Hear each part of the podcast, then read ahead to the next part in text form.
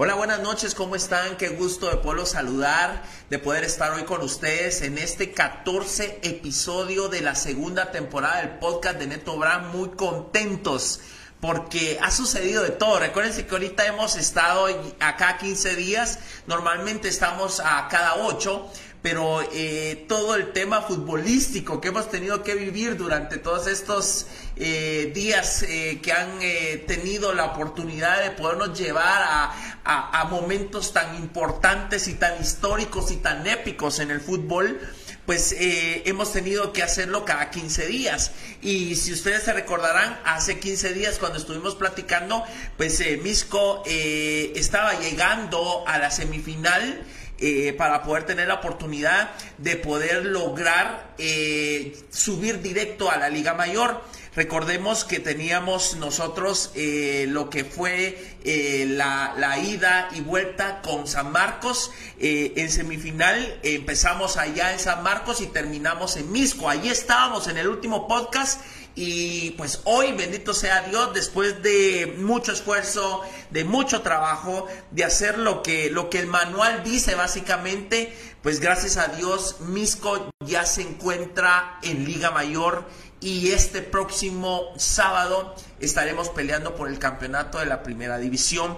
Eh, hemos tenido la oportunidad de, pelear eh, estos en los 60 años que tiene el Deportivo Misco en los últimos 23, 24 años, pues Misco solamente había podido pelear una, una final allá por el año más o menos 98, 99.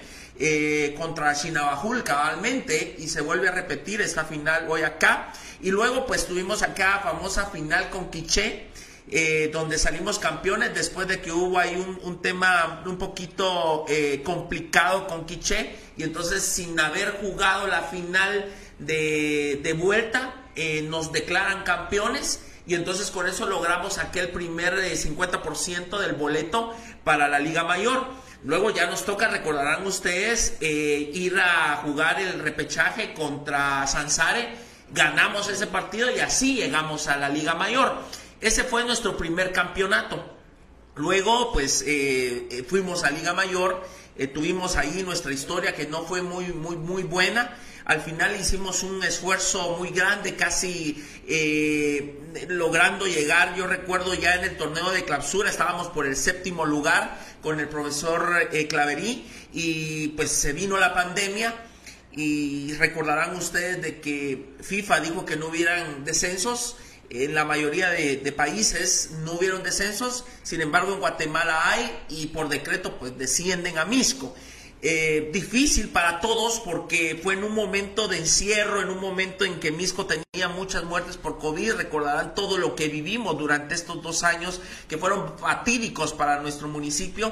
Y pues de alguna forma eh, vimos pasar el descenso sin mayor eh, tema porque pues, lo que nos tenía preocupados era el tema del COVID.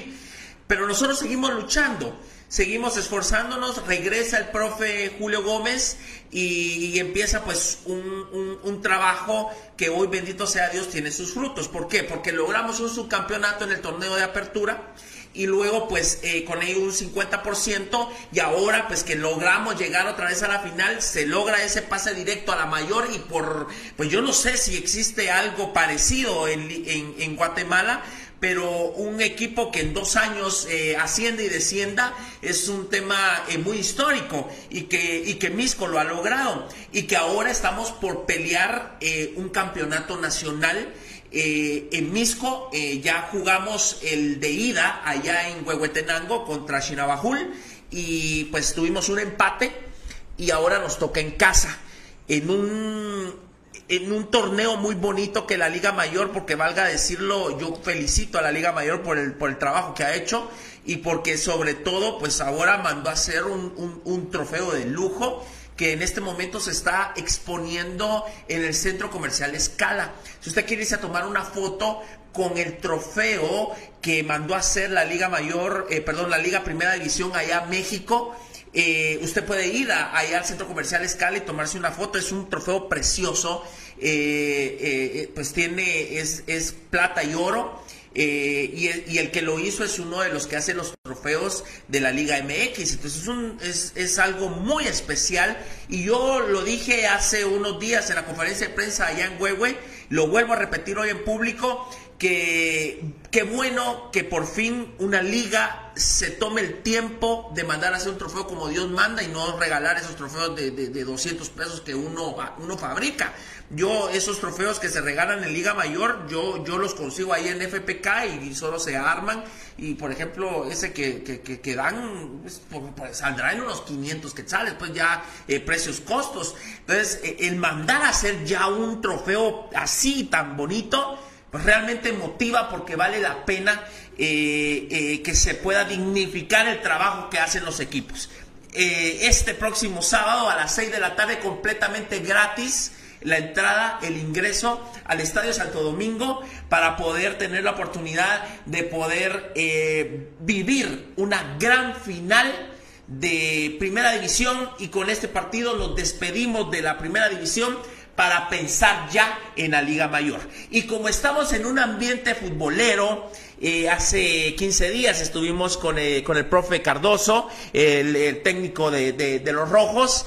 Eh, pues hoy definitivamente seguimos con los temas futboleros mientras esto se, se, se termina y tenemos un especial invitado para este 14 episodio de la segunda temporada. Es un hombre que ha demostrado con mucha capacidad, con mucho esfuerzo y con mucho liderazgo ser uno de los técnicos más, eh, eh, podríamos decir, afamados de Guatemala, porque hay que decirlo así, el único que ha podido llegar eh, más allá del país, hablemos hasta Costa Rica, dirigir, dirigió nuestra selección nacional y también muchos campeonatos con varios equipos como Guastatoya y de esa forma pues eh, poder tener el honor de estar hoy platicando con un gran director técnico del fútbol en Guatemala y en Centroamérica.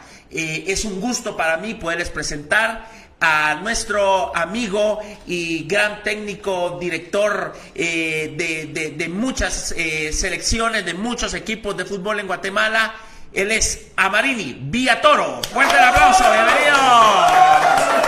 Gracias. Profe, ¿cómo está? Qué gusto saludarlo. Agradezco profundamente que nos haya dado la oportunidad de poder estar hoy aquí con usted. Eh, es un honor para mí. Eh, valga, valga decirlo, para mí es eh, estar con alguien que admiro. yo, yo realmente, mire, profe, no sabía mucho de fútbol antes de, de ser alcalde eh, lo que miraba en la tele, pues eh, me tocó ser alcalde y me tocó ser presidente de un club, sin pedirlo y sin quererlo. Eh, poco a poco ahí voy aprendiendo, pero el poder tener hoy la oportunidad de estar sentado frente a uno de los técnicos que ha hecho historia en Guatemala, para mí es un gran honor. Y la verdad es de que le agradezco que se haya tomado el tiempo, porque yo sé que ha estado ahorita entre, entre el ir y venir, eh, por ejemplo, viene de Costa Rica, tuvo que estar ayer allá en Shela eh, y hoy está aquí con nosotros, yo se lo agradezco de todo corazón, profe, bienvenido, un placer. No, no, eh, el placer es mío estar con todos ustedes, estar con, tu persona y gracias, gracias por el recibimiento, eh, gracias por invitarme a, tu podcast. Eh, contentos, contentos de estar acá y, bien, como dices, me, me cago una frase que, dijiste. Eh, muchas veces nosotros tenemos planes no sé si eh, desde niño soñaste con ser alcalde, con ser eh, presidente de un equipo, eh, llegaste y te puedo decir que, que, lo mío es igual. Llegué a ser director técnico porque creo que, que, Dios así lo quiso, me iluminó para eso. Me enseñó ese camino que te puedo decir que a los 23, 24 años, si me hubieras preguntado ahí si iba a ser entrenador, te hubiera dicho que no, yo estaba estudiando la carrera de abogado y notario. Y así, profe. Así, así de, de y llegué a ser director técnico eh, al inicio como una casualidad. Se dio por casualidades de la vida, no, no era un plan de vida que yo tenía, pero yo siempre digo que los planes de Dios son perfectos y nos pone en el lugar correcto, en el momento correcto, ¿verdad? Exacto. O sea, realmente eh, a veces eh, son cosas que uno eh, de alguna forma, como usted bien lo dice, no planea, pero, pero el destino lo va llevando a uno, ¿verdad? Se va como, como se va como materializando y poco a poco las cosas se van dando. Por ejemplo, profe, usted de niño jugó fútbol, ¿no? Sí, claro, jugué fútbol eh, en mi juventud, eh, en, mi niñez, en mi adolescencia.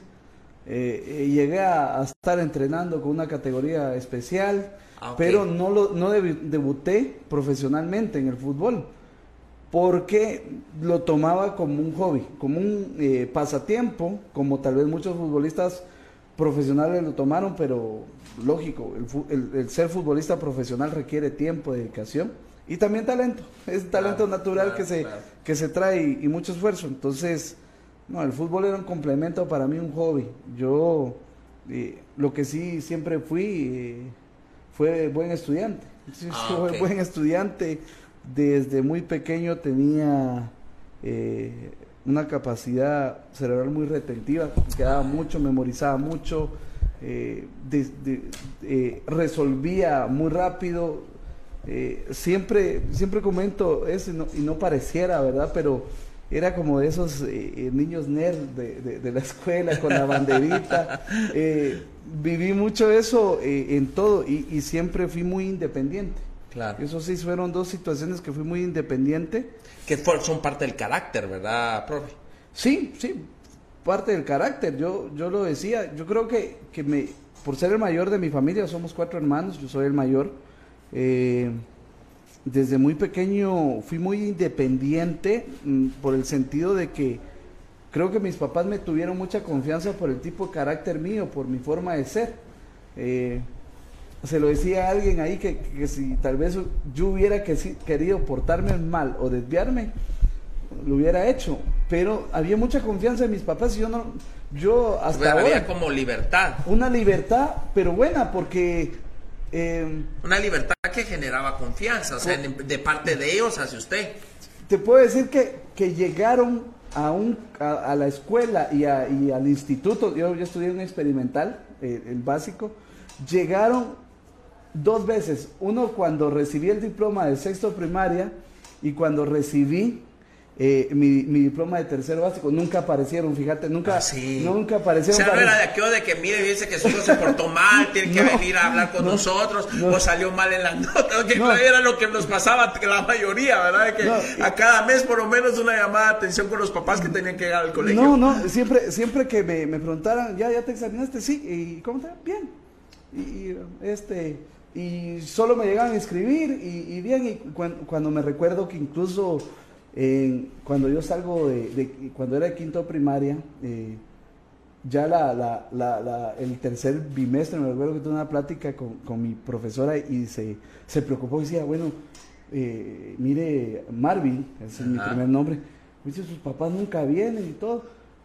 Y, y yo digo, eh, pero necesita que vengan. No, no, no, usted bien y todo. Era yo el abanderado de mi clase, era el primer lugar en el cuadro. ¿no? yo solo le pregunto y todo. Y entonces, eh, yo creo que, que esa libertad yo la tomé para bien. Hay personas que la toman para mal, pero la confianza de mis papás en ese sentido, creo que no la defraudé. Fue un buen estudiante, eh, nunca perdí un año, eh, siempre fui, salí bien, nunca retrasadas, o sea estuve, me gradué de un bachillerato, estudié la carrera de, abogado de notario y a los 23 años, 24 eh, años, yo estaba ya haciendo mi, privado, mi... De derecho. De derecho, mi... O sea, eh, en la San Carlos. estaba en la San Carlos, en San Carlistas. Estaba yo haciendo mis clínicas penales y civiles. Ya, ya había cerrado penso y estaba en lo, en lo último y, aparece el fútbol. y aparece el fútbol. Impresionante, o sea, el fútbol eh, prácticamente no estaba, no estaba, no estaba, en la fórmula, no, estaba, no estaba en mi vida el fútbol, o sea, estaba, pero como cualquier guatemalteco que, le gustaba, que, le gustaba que, iba, que iba al estadio de Cobán, yo soy de Cobán, iba a apoyar al ¿Usted nació en Cobán? Yo nací en Cobán, pero parte de mi niñez, eh, del, del, 1 a, a los 4 años, yo me voy a un lugar que es frontera entre Petén y Alta Verapaz. Ahora el municipio se llama Rachujá. Ah, sí, Rachujá. Sí. Que es un, municipio, en ese, en ese momento era una aldea y era de campo. Eh, yo me voy con mi... o sea, de agricultura, de trabajar en la agricultura. Todo eso. Y mi papá eh, trabajó siempre en compañías petroleras que se movían en ese sector. Ah, claro. Entonces, por su trabajo, él nos lleva cerca de donde estamos, que mi mamá es de ahí, de, de, de Rayujá, se conocen ahí por eso. Oh, sí. Y intentaron vivir un tiempo en Cobán, cuando yo nazco, pero por la cuestión de mi, mi, eh, trabajo de mi papá nos regresamos. Y yo me recuerdo esa niñez era bicicleta, pelota y... Y, y- y- y puro monito, digo yo, eh, subido en los palos de naranja, Claro, claro, zapote. pura, pura, pura niñez de campo, pura pues. niñez sí. de campo. Nada de televisión, Nada, de, nada. de- de- de lo que los niños en ese... ¿Usted más o menos, eh, en qué año nació, profe? En el 81. Ah, usted tiene 40 años hoy. 40 años. Claro, o sea, es, de- es millennial, pues, o sea, Sí. pro- probablemente en aquellos entonces empezaba eh, la, La tele. telecolores, telecolores, ¿verdad? Ajá, eh, ya, ya había mucho más oportunidad de tener una televisión, ¿verdad? Tal vez nuestros papás fueron los que tal vez sí les costó llegar a tener una televisión eh, que a los 15 años, eh, pero, pero, Pero, no eh, todos los Alex, hogares tenían televisión y más en, un- en Eh, esa más situación allá, de campo. más en Rayujá, Más pues, en ese, claro, en ese claro. lugar era, era un poquito complicado. Y, me recuerdo que no había luz todos los días también. Ah, entonces, sí, para era- empezar, para entonces, era- sí. eh, era, pero, pero era feliz, era Claro. feliz. era- la vida de campo es muy, muy tranquila, muy, yo creo que, que, que, que era, era muy feliz y ya después cuando, cuando ya nacen mis hermanos y tenemos que estudiar. Usted es el ya- más grande, bro. Sí, soy el más grande. Ok. Cuando ya todos tenemos que estudiar por, por factor de educación, deciden regresar nuevamente a Cobán. Yo allá de Cobán estoy de- desde los 5 hasta los 22 O sea, años. empezó a estudiar, eh, hablemos de la prepa en, en Cobán. En Co- eh, eh, no, eh, O eh, todavía hizo un par de años ahí todavía en. Yo creo que hice el primer año. El Ah, se- segundo primaria yo ya, yo ya lo hago Cobán hasta, hasta la carrera de Derecho. Eh, Ya, ya me quedo ahí en Cobán y ya... ¿Y dónde estudió en Cobán, profe? En Cobán, fíjate, yo estudié en una escuela eh, que se llama Sarverio Morán Chinchilla, que está por el monumento en la entrada de Cobán. Ah, ok. Ahí estudié Sí. yo mi primaria, nunca cambié porque me querían cambiar, me querían mandar a otras, y yo nunca porque ahí tenía mis amigos, ¿va? Y fíjate que nos cambiamos de casa y me fui a vivir a la zona 12, que, es, De que, ahí- que estaba lejos la escuela de ahí, Hasta la otra punta, podríamos decir. decirte 3, 4 kilómetros de ahí. Claro, pues, sí. sí. 3, 4 kilómetros. Pero eran otros tiempos, ¿va? Ahora creo que los niños no podrían hacerlo, pero yo de 7, 8 años Caminando. me iba caminando a la escuela ahí porque quería estar con mis amigos, ¿va? Claro, claro, Y no aceptaban claro. que me cambiaran, entonces... ¿Y se llevaba a sus hermanitos o todavía en ese entonces ellos no habían entrado a estudiar? y nos íbamos. Juntos llevaban- todos. y era el encargado de- de, Ah, llevar a qué la tropa. calidad, sí. ¿Cuántos dice eran dos más, verdad? Er- Eran dos más y era, eran dos mujeres más y un varón. Incluso Ah, te puedo decir que cada anécdota va. A ver, me tocó. eh, eh, tenía un hermano, que no voy a decir el nombre, hermana, Ajá. que tenía problemas para ir a, a los baños de la escuela. Y, y, y- y un par de veces me, me llamaban a mí con 10, 11 años, decir. eh, Para que lo acompañara. no, porque se había Hecho, se había que ir a limpiar y tenía, todo. no tenía que llevarlo a la casa. Yo me decía, llévenselo porque el salón aquí ya no se puede, ya no se puede quedar. y- y- no ya es decir- invivible aquí. Ya, ya no se puede ya- compartir. no, y, y tenía, me, me sacaban a mí de Claro, mi clase claro. para Eh, llevar a La labor de la labor de, de un hermano mayor en un pueblo, ¿va? Sí, Porque es sí. prácticamente la hace casi de papá, pues. Sí, sí ¿Verdad? porque mis papás, eh, por Trabajando. tra- trabajando y todo, era un hogar donde trabajaban todos, eh, mis padres. Entonces, yo creo que eso también nos, nos enseñó siempre mucha independencia. Claro, y, eso. y yo agradezco a, a- a- también a, a mis hermanos que, que al final eh, todo lo que vivimos también, porque era vivimos en un barrio en el esfuerzo 2 de Cobán, donde hay una convivencia de- cultural enorme, o sea, de, de- desde abajo hay, hay mucha pobreza, pobreza extrema, hasta hay gente pudiente. Ah, sí. Entonces, es una mezcla, eh, era una, un, un barrio que en momentos también fue una zona peligrosa de Cobán, o sea, una zona, Zona ro- roja. Zona roja.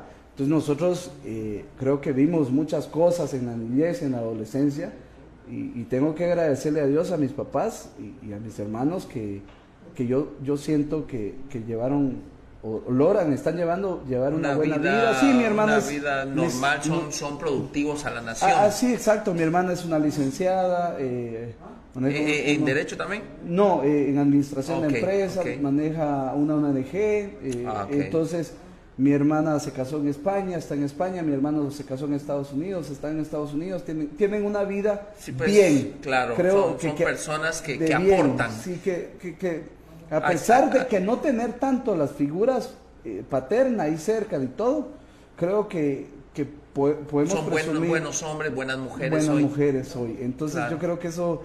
Pero fue muchas cosas que vivimos ahí, son muchos recuerdos. Y... que son los que realmente impregnan en el ADN y en el chip de cada uno de ustedes para poder luego resultar teniendo eh, ante, ante cosas que la vida le presenta a uno, esas son las cosas que va a sacar la mente y, las hace a uno poderlas eh, utilizar en el momento que, son necesarios. Por ejemplo, cuando usted ya toma eh, decisiones fuertes eh, en el tema futbolístico, por ejemplo, mucha de ese, mucho de ese carácter se forjó ahí, en el esfuerzo uno, me dice, en el esfuerzo uno, fue esfuerzo dos, donde, donde probablemente tocó pelear y, y, sobrevivir a veces, ¿verdad? Sí, sí, claro. Sobrevivir. Sí, claro. Eh era, era difícil. La, la calle te enseña muchas cosas, buenas y malas. o sea, eso, eso es así y, y te forja un carácter, eh, creo que en mi caso para bien, porque viví muchas cosas en mi niñez que vi que, que siempre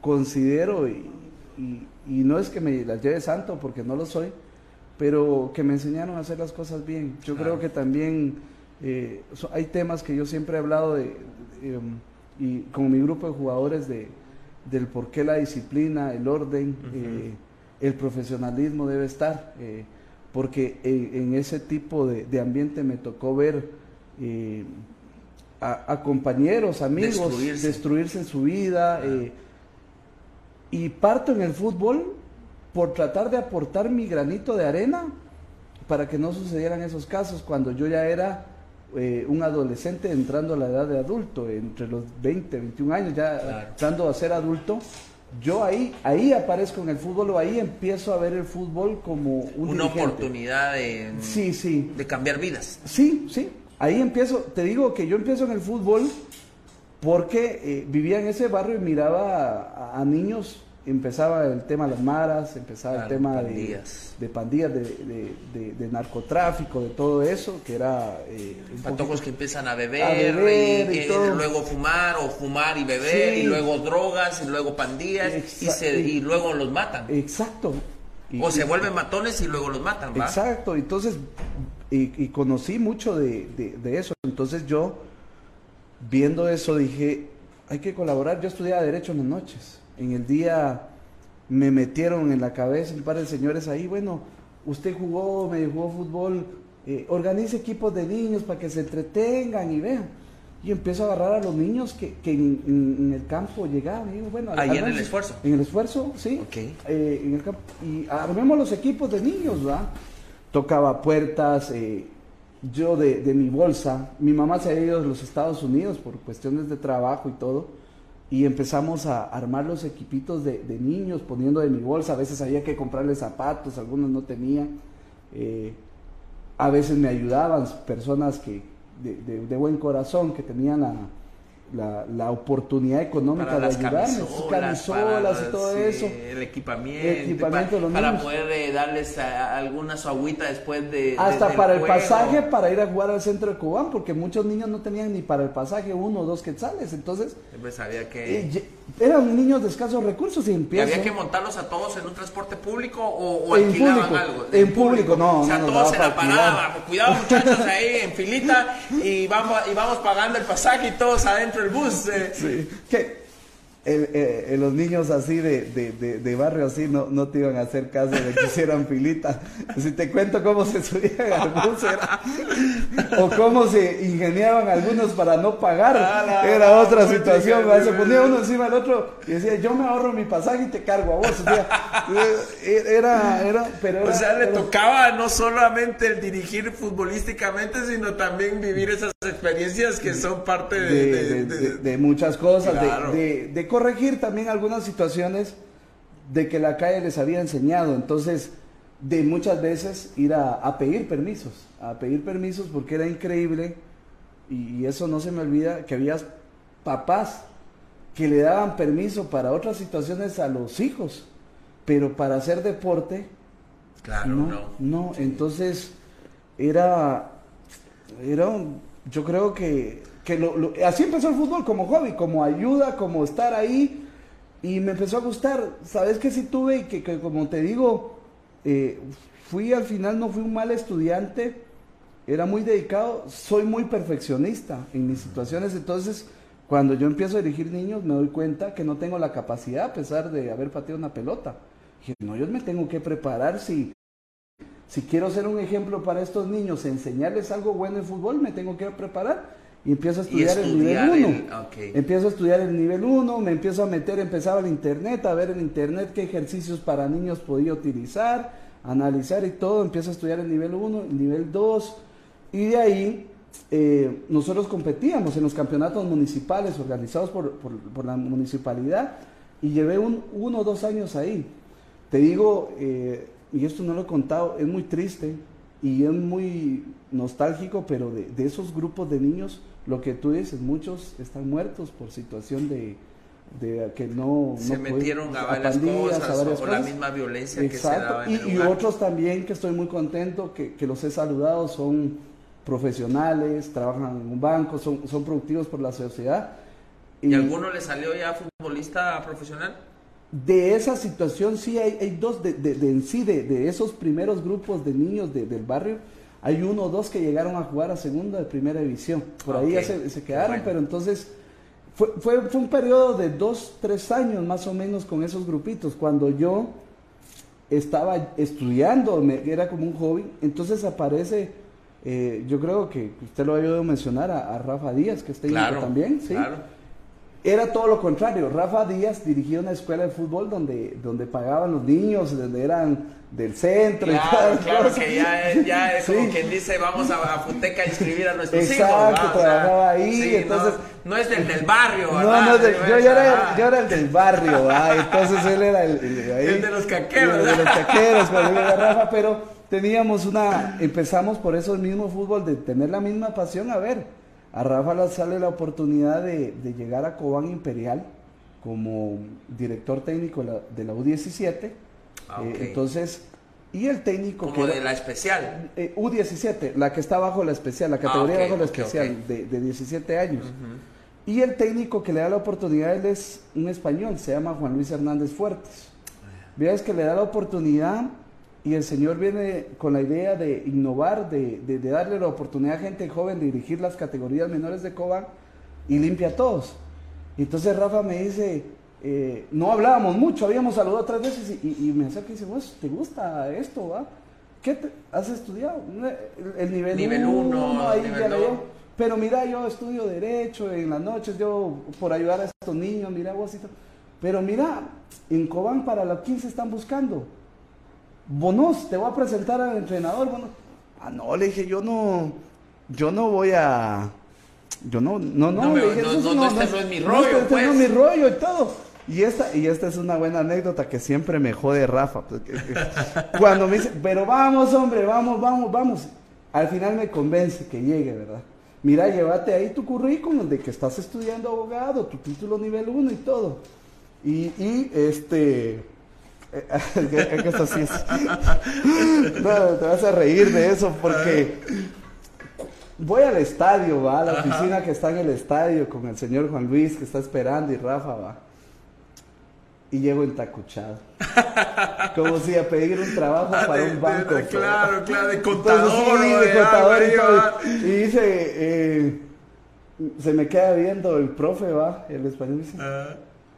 Eh, era un español. Uy, uy, ¿A qué, ¿A qué, venís vos? ¿A qué, venís este, el acento de ellos, este, que venís para, que para, para ser el, el, el gerente del equipo? ¿Qué, qué, qué Porque venís bien trajeado. Sí, yo, yo bien pedir trabajo, ¿verdad? Y era para ser técnico. Esa, esa, esa eh, eh, confianza de Rafa sí me jode siempre con esa de la primera presentación pero ahí inicia eh, el, camino. Ahí inicia el camino. Que Sin saber lo que iba a ocurrir después, ah, pues, o sea, era un tema prácticamente de hobby. Ahí que era hobby. iba gustando poco a poco. Ahí todavía era hobby. Ahí era, era hobby. Era dirigir. Me recuerdo mi primer partido fue contra Heredia. Me metieron 6 a 1.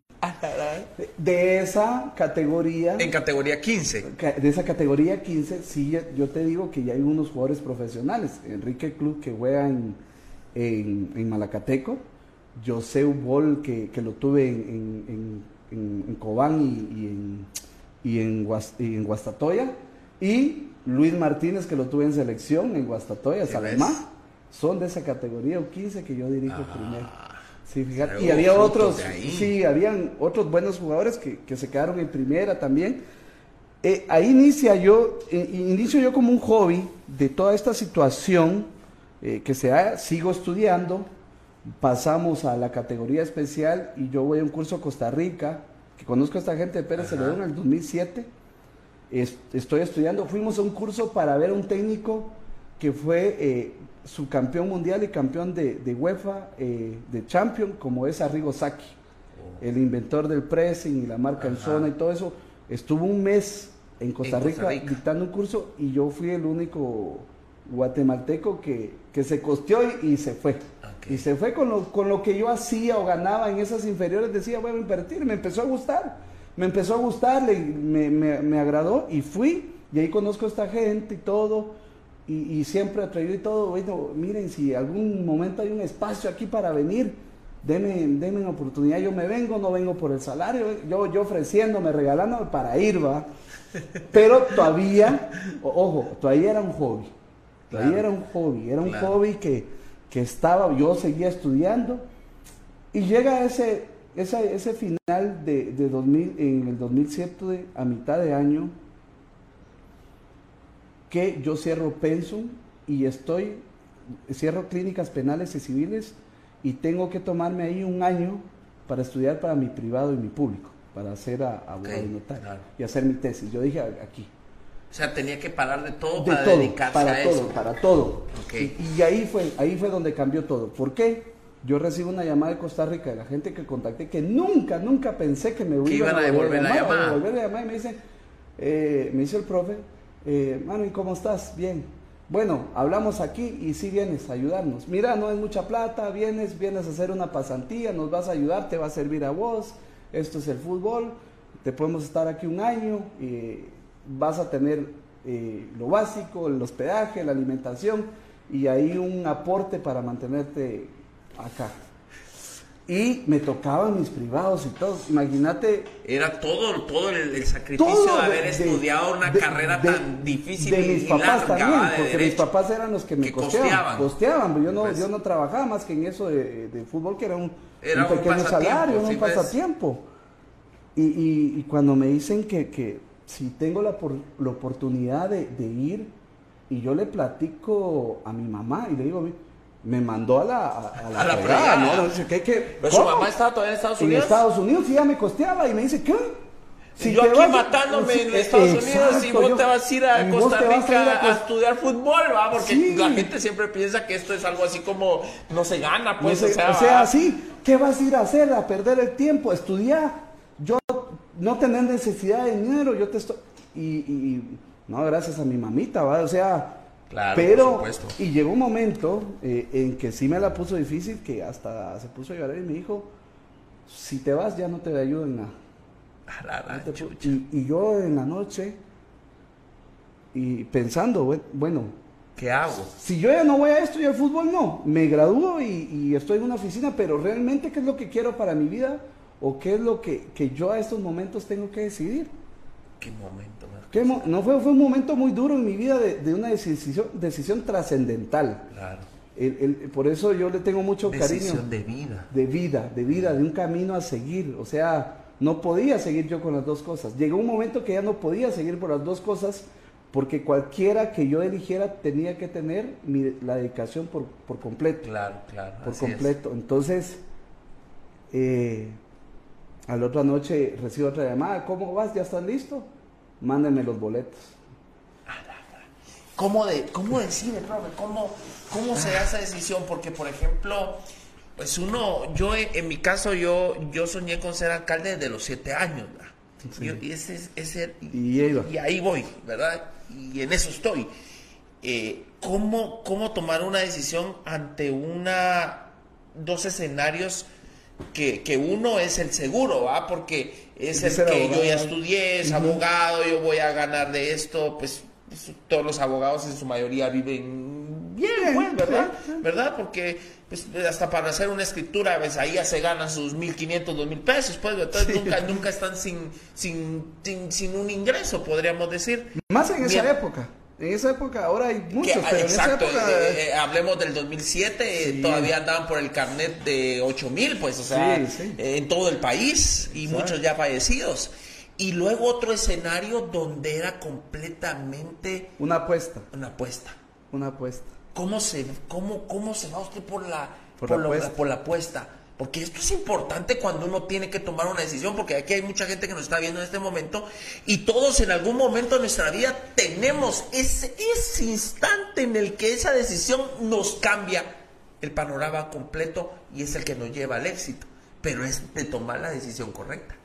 No, imagínate más que todo en mi caso, porque el que fue futbolista profesional y después es técnico, vamos a decirlo así bueno, tiene un nombre que lo respalda para, para, crecer y es más fácil. Yo sabía que si iba a ser técnico, iba a ser en un proceso largo de ir picando piedra. Picar y picar y picar. Y que posiblemente cualquiera hubiera dicho no le va a dar para pasar de una segunda a tercera división. Claro. Como, como la verdad.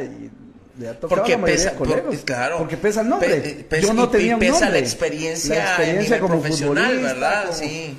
Ah, fue muy difícil, pero yo creo que he tenido un corazón siempre aventurero, de, mucha intuición, de mucha intuición en mi vida, de, confiar mis planes en Dios.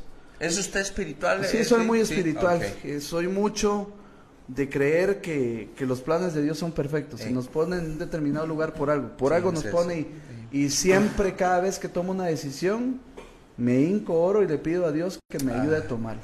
bueno. Eh, y, entonces eh, soy muy espiritual en ese sentido, para en, ese sentido de mi vida. Y bueno, decido, me voy. Eh, mi mamá no me habló como dos meses tal vez. mi papá le da un poquito más igual, dejaba, tenía yo a cargo la casa, me, me, fui, me fui. Dejar a los hermanitos. A los hermanos que ya estaban mayores también, ya, ya mi hermana tenía 18 años, yo tenía ya 24, cuando tomo entonces esa decisión, 24, 25. Y me voy y, bueno, y fui a estar un año. Y, y cuando fui al año, dije yo, eh, al regresar, uno, uno hace, no sé, vive de muchos sueños en la cabeza Muchas veces y en nuestra vida creemos que todo va a ser fácil, que todo llega fácil y, y, no es así, no es así, por más, y yo creo que lo que a mí... Por más suerte que uno tenga. Por más suerte que uno tenga, eh, por más bendecido que esté, hay que trabajar fuerte. Yo creo que, que esto se resume en muchas veces, porque me pasó en otro momento de la vida o le ha pasado a muchos amigos que, que he platicado, que por ejemplo cuando se gradúan de un perito contador, de un perito de administración de empresas, la emoción de graduarse y pensar de que el ya salir todo va a ser fácil, ya, ya voy a conseguir chance, ya, y, ya voy a estar bien, ah, ya voy a comprar carro, ya voy a andar y todo. Entonces, eso me pasa a mí en Costa Rica. Cuando voy y, y estoy un año, digo, ah, regreso, voy a dirigir ya en primera división, voy a estar bien. Cuando regreso, toco un montón de puertas y, ninguna, se, abría. Porque era un completo desconocido. O sea, eh, tenía el estudio, había la experiencia, tenía, pero... tenía el estudio, tenía la experiencia, pero eh, no tenía un nombre para que la gente confiara en mí. Y uno como, como directivo, hoy me pongo en el, zapato del directivo, uno busca un, un, director técnico con, experiencia, y con nombre. Mejor si fue jugador. ¿Por qué? Porque uno dice, no, pues él ya sabe, lo vivió, él estuvo, entonces, ¿verdad? Eh, eh, Exacto, no, no, y, uno comprendía. La única puerta que se abrió, abrió, y yo agradezco mucho, fue precisamente, imagínate, un colegio el colegio tecnológico que, que hizo en Cobán un equipo de tercera división, los Potros del Tecnológico. Ma- Esa fue la puerta que se abrió, ¿va? Y, y- y yo ya llegué ya después de dos, tres meses de, de no tener trabajo y humilde llegar y decir, bueno, denme la oportunidad a mí y todo, ¿va? Eh, y fui bendecido, porque en esos seis meses eh, peleo la final contra Juventudes Quintleca y ascendemos a segunda Wow. división. A la gran pucha, y en tercera son un montón, Un de equipos, un montón son de ciento y equipos. pico Sí, equipos, ¿no? y subimos, en seis meses subimos, porque yo fue- llegué el segundo semestre, subimos a, a segunda división. ¿va? Imagínate, subimos a segunda división, permanezco con el equipo dos años peleando. Era muy difícil porque eran chicos del colegio eh, respaldados con gente de, de afuera. Ahí yo conozco a mi asistente que ahora es Freddy, Freddy Sontay, fue mi jugador, con gente de afuera que estudiaba en el colegio, mucha gente que estudiaba en el colegio con gente de afuera, jóvenes, pero que ninguno tenía un salario. Entonces era muy difícil. Sí, yo pues. agradezco mucho a ese grupo porque Por puro amor, por puro arte. amor y porque yo, o mi cuerpo técnico en sí, que era yo, mi, mi- mi asistente por ahí, mi, mi utilero, y el mismo profesor encargado, los directivos, tuvimos la capacidad de convencer a ese grupo que había que ser profesionales y entrenar todos los días sin tener un salario.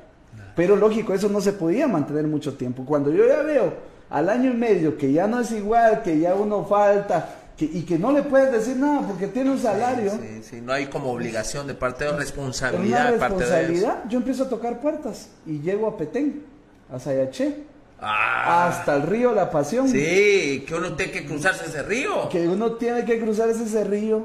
Muy agradecido también, me recibieron bien, pero me pasó de todo. Ahí me dio dengue, me dio chikungunya, me dio de todo. Claro, porque es muy tropical Muy ese- si tropical. ahí está todas las Una- por zancudos y por todo, ese rollo. eso. Pero ahí yo, yo con el equipo de ellos ¿En qué año? ¿2008 2009? No, eso ya era el 2010, fíjate. 2010, ya tenía yo mis 4 o 5 años dirigiendo, estaba en segunda división y también, imagínate, Sí, porque Sagaché estaba en segunda en ese momento. en ese ¿ah? momento, 2010, imagínate qué nombres te voy a dar que estuvieron ahí. Manuel López Rodas, que jugó en Ajá, Municipal, está sí. en, en- en- La Toña Márquez, que está en, en, en Guastatoya.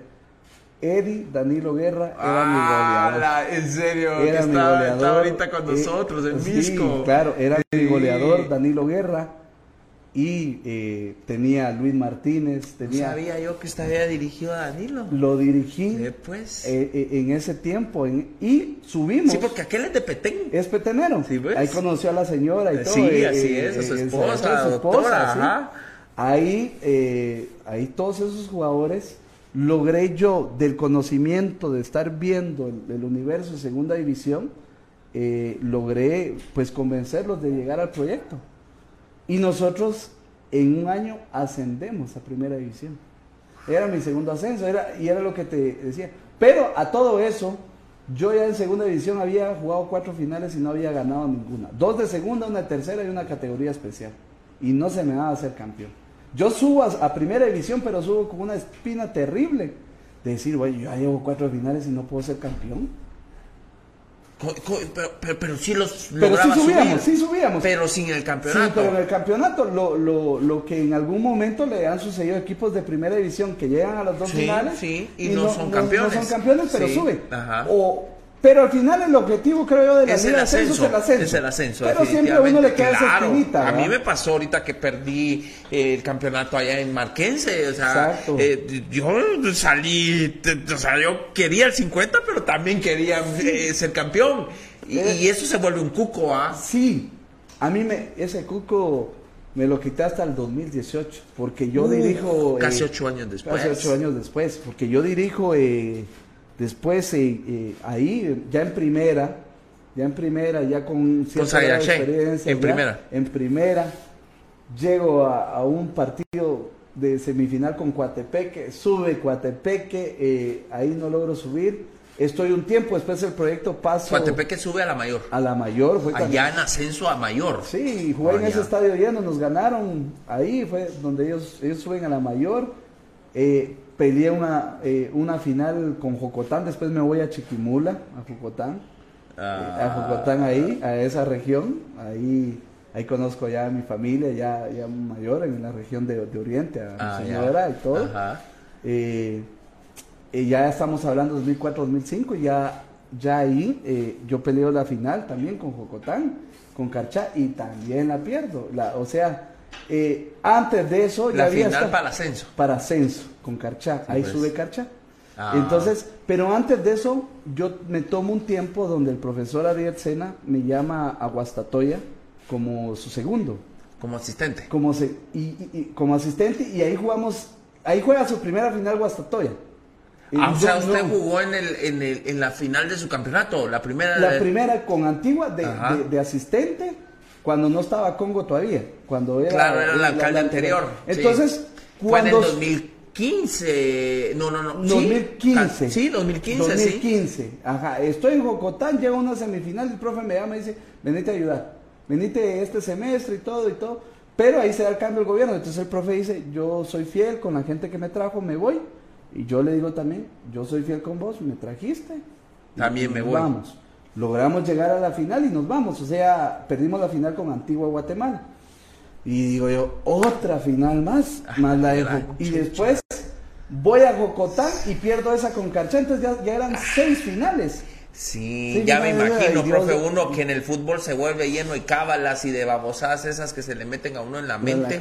Ah, yo, o sea, yo sé por lo que me imagino estaba usted pasando. Yo era de los que yo no iba al estadio porque yo decía cada vez que yo voy pierde el equipo. Yo dejé de ir. Uno se vuelve muy, muy cabalero. Muy, cabalero, empieza a ver cosas. Ya eran seis finales y esa que yo pierdo con Jocotán en Cachas y lloro. Y ya lloro. Ahí me pues. descompongo totalmente.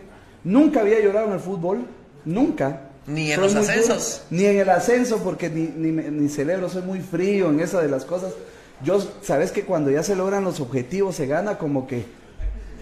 Es como una descarga. Una descarga, y lo que quiero es descansar, irme a, dormir, a, dormir eh, a comer algo y a dormir. Y no, ya, ya estoy, digo, ya, ya pues. está. Pero esa vez sí me pegó. Esa vez sí me pegó fuerte porque ya era la contra Sí, porque era la sexta final y digo yo, no, esto ya no ya ya ya ya pensé en ese momento también como que ya Mejor me voy, mejor me, voy, retiro. agarro otra vez el, el, privado y me retiro y todo eso. y eso fue en el 2016 ya. 2016, cuando a los dos días eh, su colega, Congo. El Congo durmiendo yo a las cuatro y media de la mañana, a las cinco, el teléfono va a sonar, sonar y sonar, y yo decía, cinco de la mañana, yo decepcionado, dos días de perder una final y todo. Profe, habla. El Congo, Orellana. Tome Guastatoya, creemos en usted. Pilas y todo. Eh, me iba a dar casaca. No, ese Congo es lo máximo. y no, yo iba, yo iba yo iba de asistente del profe Ariel a Cobán. Yo iba de, porque él tomaba O sea, después, de, después de Cocotán Carchá, eh, el, paso a seguir era Cobán. Cobán como asistente del profe Ariel que había trabajado. Entonces... Eh, pero ya agarrar un, un, equipo mayor y, que había sido subcampeón era, era, era, llamaba la atención, ¿verdad? ¿Sabes? Y sabes qué era lo más difícil? Que el, eh, casi todos los jugadores que habían estado ahí se habían ido ya. Ah, habían comprado pues. otros cuando la preocupación de, de, Guastatoya era era que no había jugadores, no tenían jugadores, iba a iniciar el torneo. Incluso se da que te acordás de la, polémica que el profe se lleva un montón de Guastatoya Cobán y, todo lo que se dio. Entonces yo me di con la necesidad de hablarle y decirle, porque yo sabía el proyecto del profe y los jugadores que tenía. Eh, consulté con, con, mi, con, mi gente de confianza. Eh, yo en ese momento ya, ya empezaba a tener una relación por, todo y, bueno, dije yo, yo, no es el momento también de que yo lo intente y le hablé al profe, dije que me llevo muy bien con él. con el profe Ariel. Con el profe Ariel Sena, y dije, no, profe, creo que se presenta esta oportunidad, eh, gracias, pero creo que, que voy a tomarle. Me dijo, no, dale, si te dale, intentarlo y todo. Y, cuando llego hasta todo y veo que solo tienen dos jugadores porque todos se habían ido. Sí, me. Pero, pero se prestó el momento también. Para también traer lo que usted Lo que yo necesitaba, lo que yo ya conocía. Armar su equipo. Armar mi equipo como yo quería. Y ya me, me jalo ahí a la Toña, todos esos de primera división. Que estuvieron en algunos equipos. En, algunos ahí pues. conmigo, que los enfrenté a los extranjeros eh, como Chicho Mingorán, que nosotros los trajimos, eh, trajimos, dije yo, voy a traer cuatro extranjeros buenos y, les voy a dar oportunidad a estos que vienen de primera, con algunos de, Liga Mayor ya consolidados como Gallardo y todo, y al final ahí inició el proyecto Guastatoya. y, ahí otra vez, imagínate, al año juego otra final con Municipal y la pierdo. en la apertura. En, el clausura 2017 perdemos con Machaín, perdemos la final. Y era mi, otra final más. Esa, eso te digo, te digo por qué no, no me dolió. No me dolió. Porque era bastante lo que se había Sí, pero esa sí no me dolió, fíjate, porque era muy consciente que habíamos hecho mucho. Claro. Era, llevábamos un año de proceso con jugadores de primera división y llegar a una final nacional, el equipo no estaba preparado para ser campeón todavía. Yo lo tenía bien claro que, que hacía falta ciertas cosas para ser campeón. Vargas era su primera final, ahí llegó Vargas, llegaron muchos jóvenes, otros, se consolidó ese equipo y decía, si seguimos con estos, tarde o temprano no haya, pero, pero todavía no, yo sentí, yo ahí salí muy satisfecho, salí feliz porque creo que hasta hicimos mucho para llegar a esa final con el equipo que habíamos armado. Entonces, ahí no me dolió, yo sentí que ahí había... Era, como una recompensa. Una recompensa todo el esfuerzo. Como un logro, pues. Sí, ya después eh, ya viene todo. El siguiente, el siguiente... O sea que Guastatoya fue dos veces subcampeón. antes de ser campeón, sí, Guastatoya ha disputado ya eh, cinco finales eh, en pues. corto tiempo, sí. Ya con la, con la administración nueva, ya, ya llegamos a esa final, volvimos, igualamos, pero estaba eso que queríamos más. Ya después, nosotros un semestre después ya logramos el campeonato y el bicampeonato, dos veces el campeonato, la participación en Conca Champions, eh, llegamos a, una semifinal en Copa, llegamos a la otra semifinal y ya en tres años que estuve, tuve la bendición de jugar tres finales, dos semifinales y una clasificación a, a cuartos. Siempre clasificamos los seis torneos los tres años. Entonces el paso, la verdad, fue muy, muy lindo, muy exitoso. De un y ahí rompió, ¿cuándo rompió usted el, la, maldición de, de, Baby Ruth? Precisamente con Shela, con Shela, y yo ya sentía que era el momento. O sea, desde el momento que nosotros clasificamos a la liguilla, a la liguilla, porque, porque clasificamos eh, muy fuertes emocionalmente.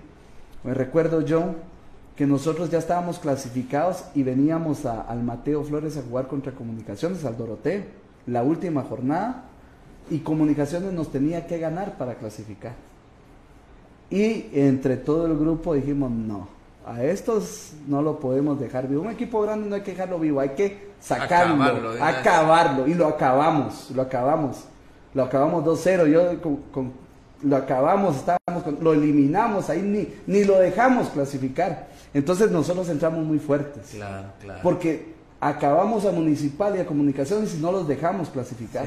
Y cuando entramos... Psicológicamente. Nosotros entramos muy fuertes y sabíamos que éramos el mejor de los que estaba adentro y que íbamos a ser campeones. Nos la creímos del primer día. Nos la creímos y fue así porque no perdimos ningún partido de los seis para ser campeones. O sea, fuimos con Cobán, ganamos a Cobán en casa, empatamos de visita con 10 jugadores, 80 minutos, empatamos de visita y jugamos la final con Shela que empatamos de visita y le ganamos en casa, o sea, y le ganamos, creo que fue Siquinalal la primera llave, le ganamos muy bien, le ganamos de visita, le ganamos 4-0 en casa. Entramos re bien, entramos ya con la experiencia con la experiencia que nosotros adquirimos los torneos anteriores llega un momento que, que, te la crees tanto, de que hay tanta confianza en lo que hemos vivido y que ya estamos preparados, que yo siento que, que nosotros entramos muy fuertes ahí, ahí y, y, logramos. ah, fue, fue maravilloso. Ahí lloré nuevamente por el fútbol, pero ya, imagínate haber jugado tantas finales, no y alcanzar el- la gloria más grande del fútbol nacional. ¿verdad? Exacto, exacto. Y no, que- no, no cualquiera. Y que muy pocos técnicos nacionales han tenido esa bendición de ser campeones nacionales. Por Son supuesto, muy pocos. sí, Entonces, sí. y alguien que no fue futbolista profesional, Exacto, sí, alguien exacto. que tomó una decisión en un momento importante de su vida en que me voy a hacer mis privados o me convierto en un director técnico que, que, que- que a, la- a un- una moneda al aire, imag- pues, ¿verdad? imagínate que esa decisión, que la volvés a recordar, que cualquiera hubiera dicho, hubiera tomado el camino Seguro, seguro. seguro. seguro, va, y no tomar riesgos. Entonces, al final en ese momento, a- al llegar a ese momento, creo yo, de mi vida, eh, fue donde ya se puede decir, tomé una decisión correcta Claro, en elegir claro. un camino. Ah, en- para hasta en ese momento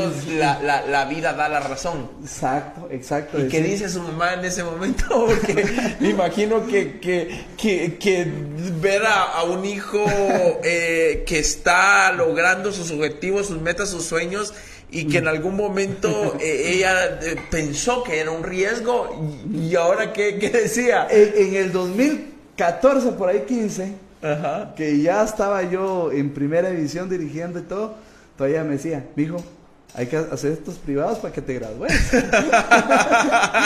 Pero no me, no me quedaba tiempo y es que, y es que pareciera que fue fácil, eh, Neto, pero, pero no, no, no, no fue fácil para mí.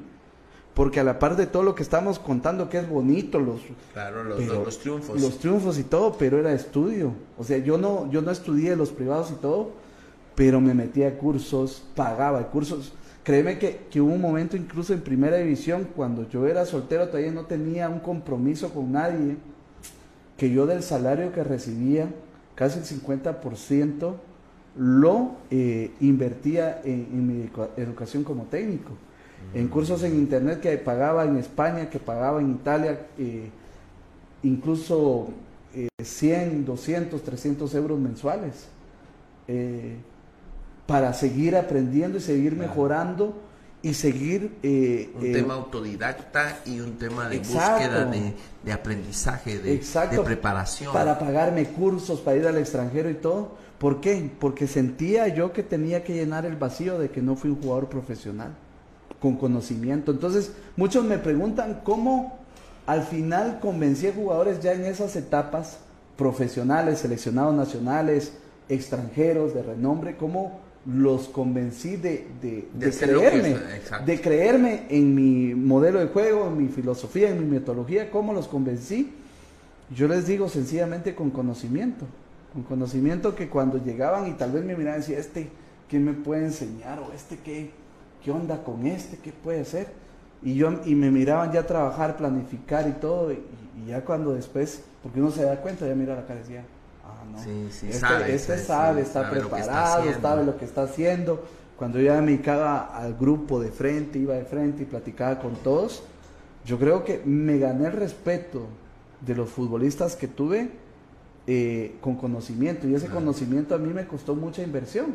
Y es por eso a veces que yo digo, eh, y me joden muchos de que, que me creo mucho, que, que a veces cobro como extranjero y todo, pero si yo invertí un montón en mi- Claro, en mi, claro, preparación. claro, es- Entonces yo creo que es valorarse también Es como un doctor que se especializa, yo, ¿verdad? yo un ponía ese- cardiólogo, ese un cardiólogo, alguien. Yo ponía ese ejemplo porque eh, incluso, y no es un secreto, cuando yo estuve en selección se me criticó mucho con- por, por lo que gané y todo en su momento.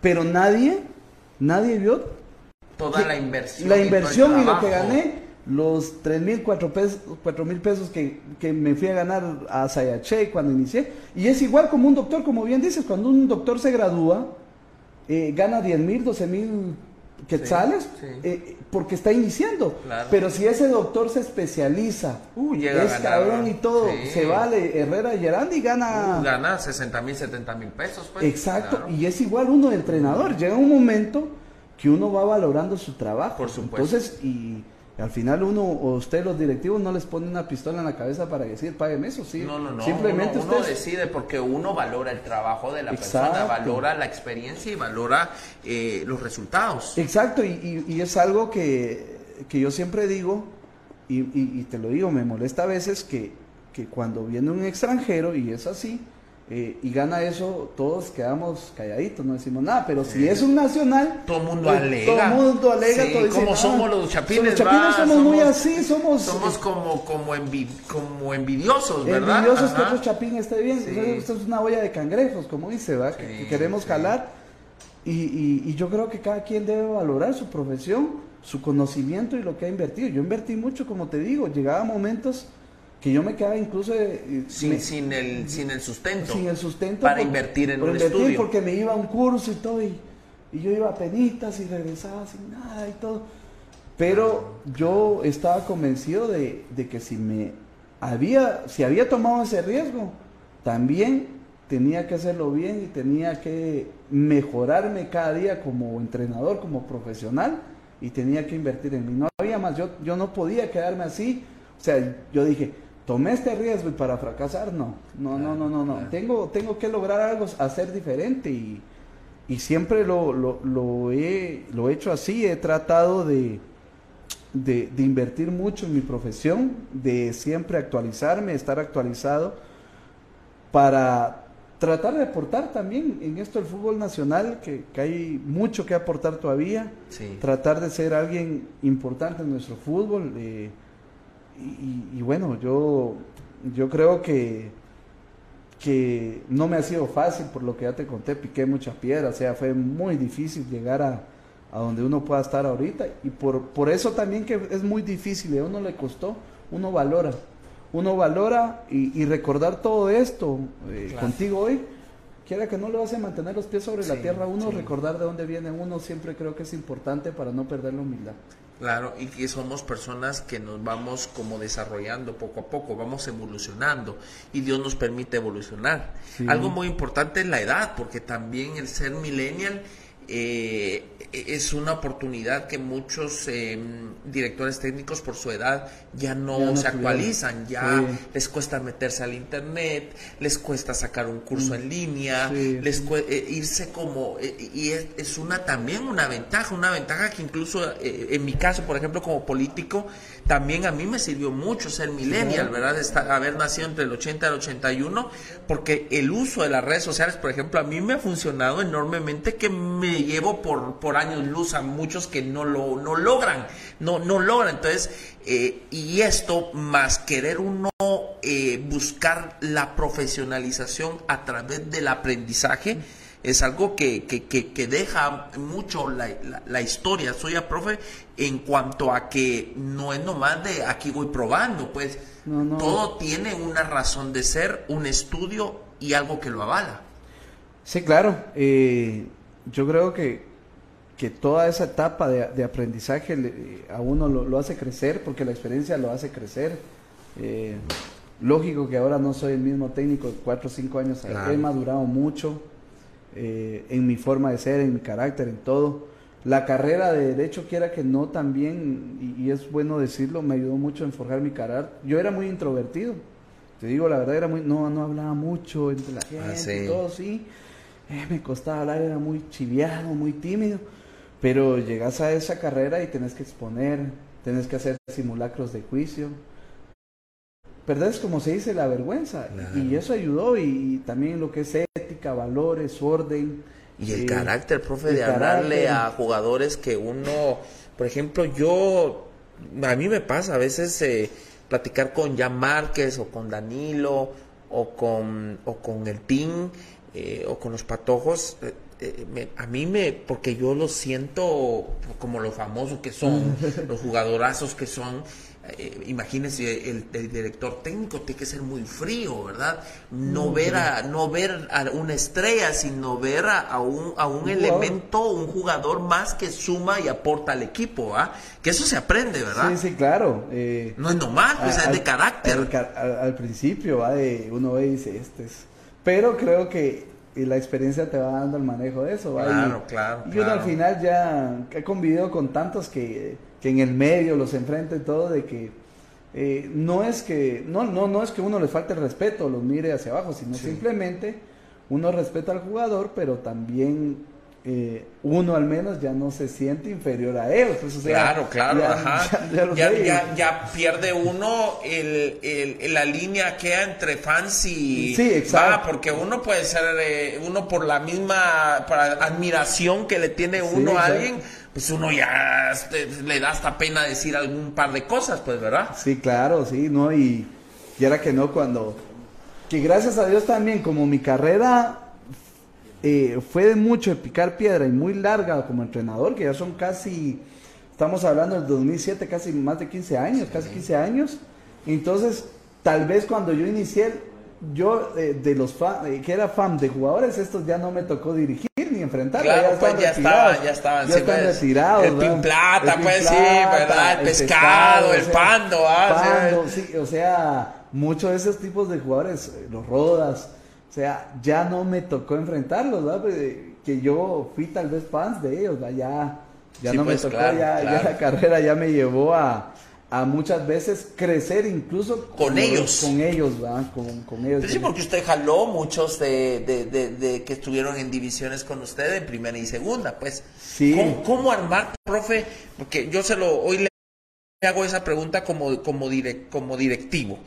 ¿Cómo armar un, un equipo que logre un triunfo como los que usted logró. O sea, hablemos eh, que no es solamente las características de este jugador, sino también tiene mucho que ver eh, el acondicionamiento, el tema psicológico, ¿Cómo, se arma un, equipo ganador de campeonato. Yo creo que uno, con los años y la experiencia que va teniendo, eh, también eh, va conociendo el carácter de los jugadores. Yo creo que es importante el carácter, el liderazgo, tener un poquito de todo.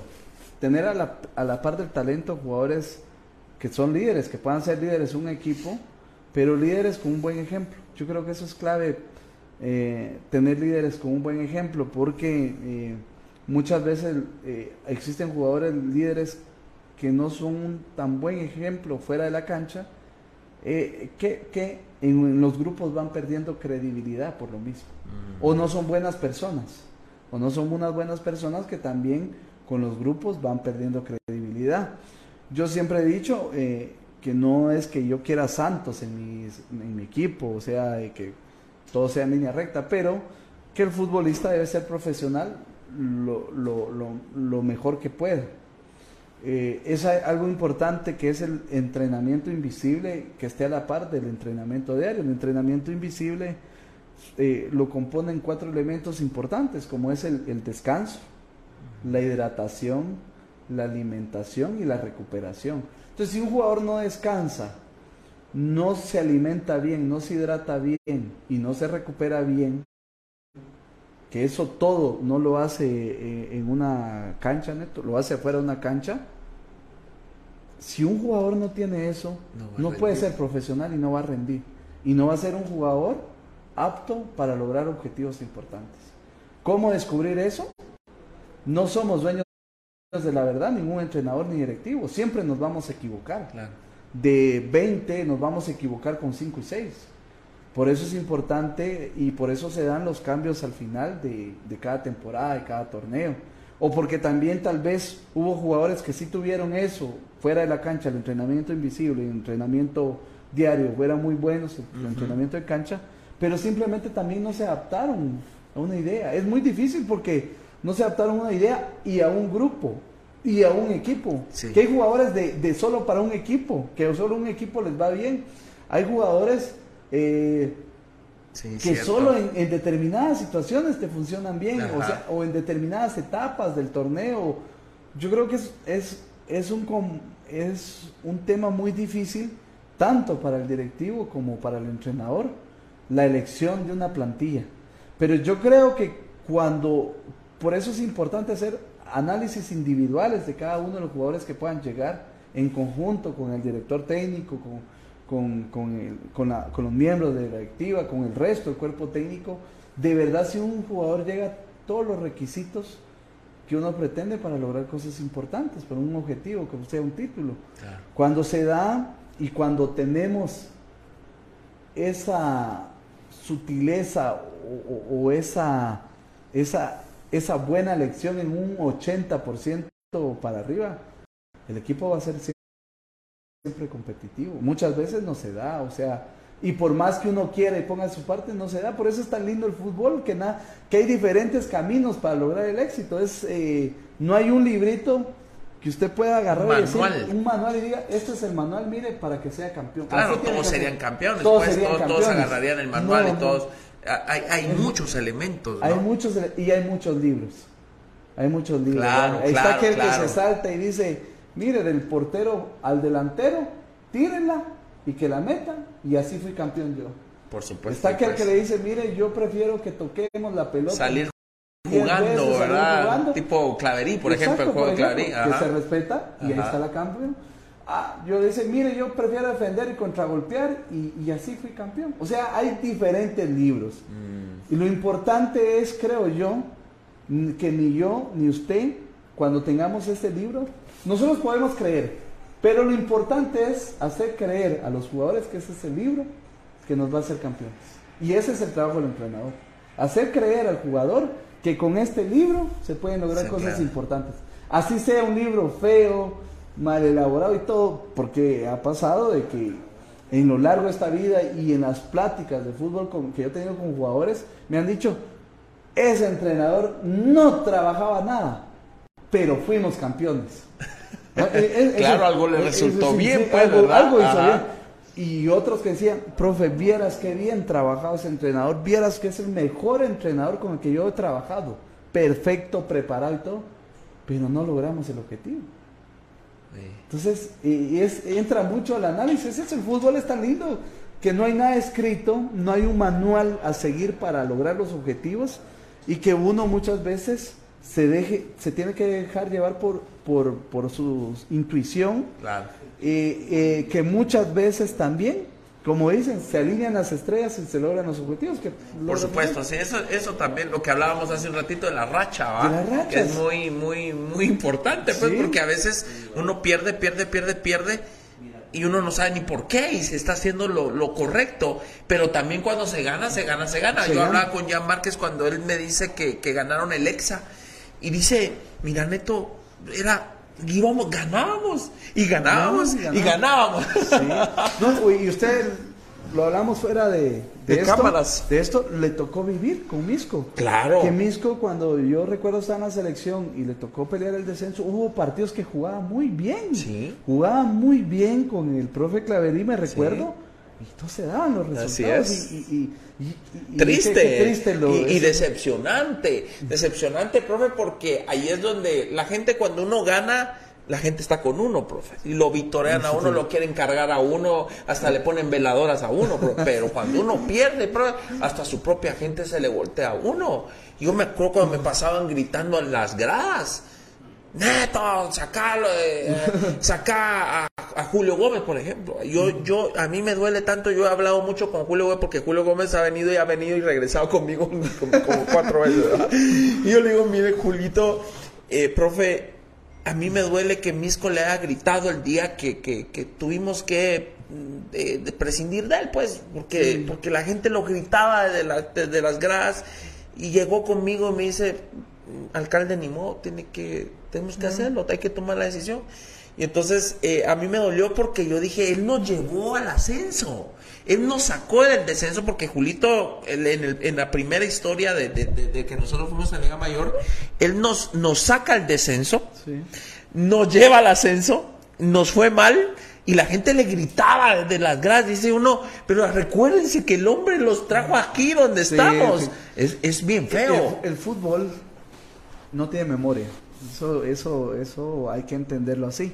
Y nosotros los entrenadores es, eh, siempre se corta, la, como dices, la pita por el, algo, por el lado más Y nosotros los entrenadores, lamentablemente, hagamos un buen trabajo, un trabajo regular, un, lo que sea, pero al final lo que cuenta siempre son los resultados. Lamentablemente somos esclavos de los resultados, porque eh, vivimos eh, en una sociedad en todo sentido resultadista.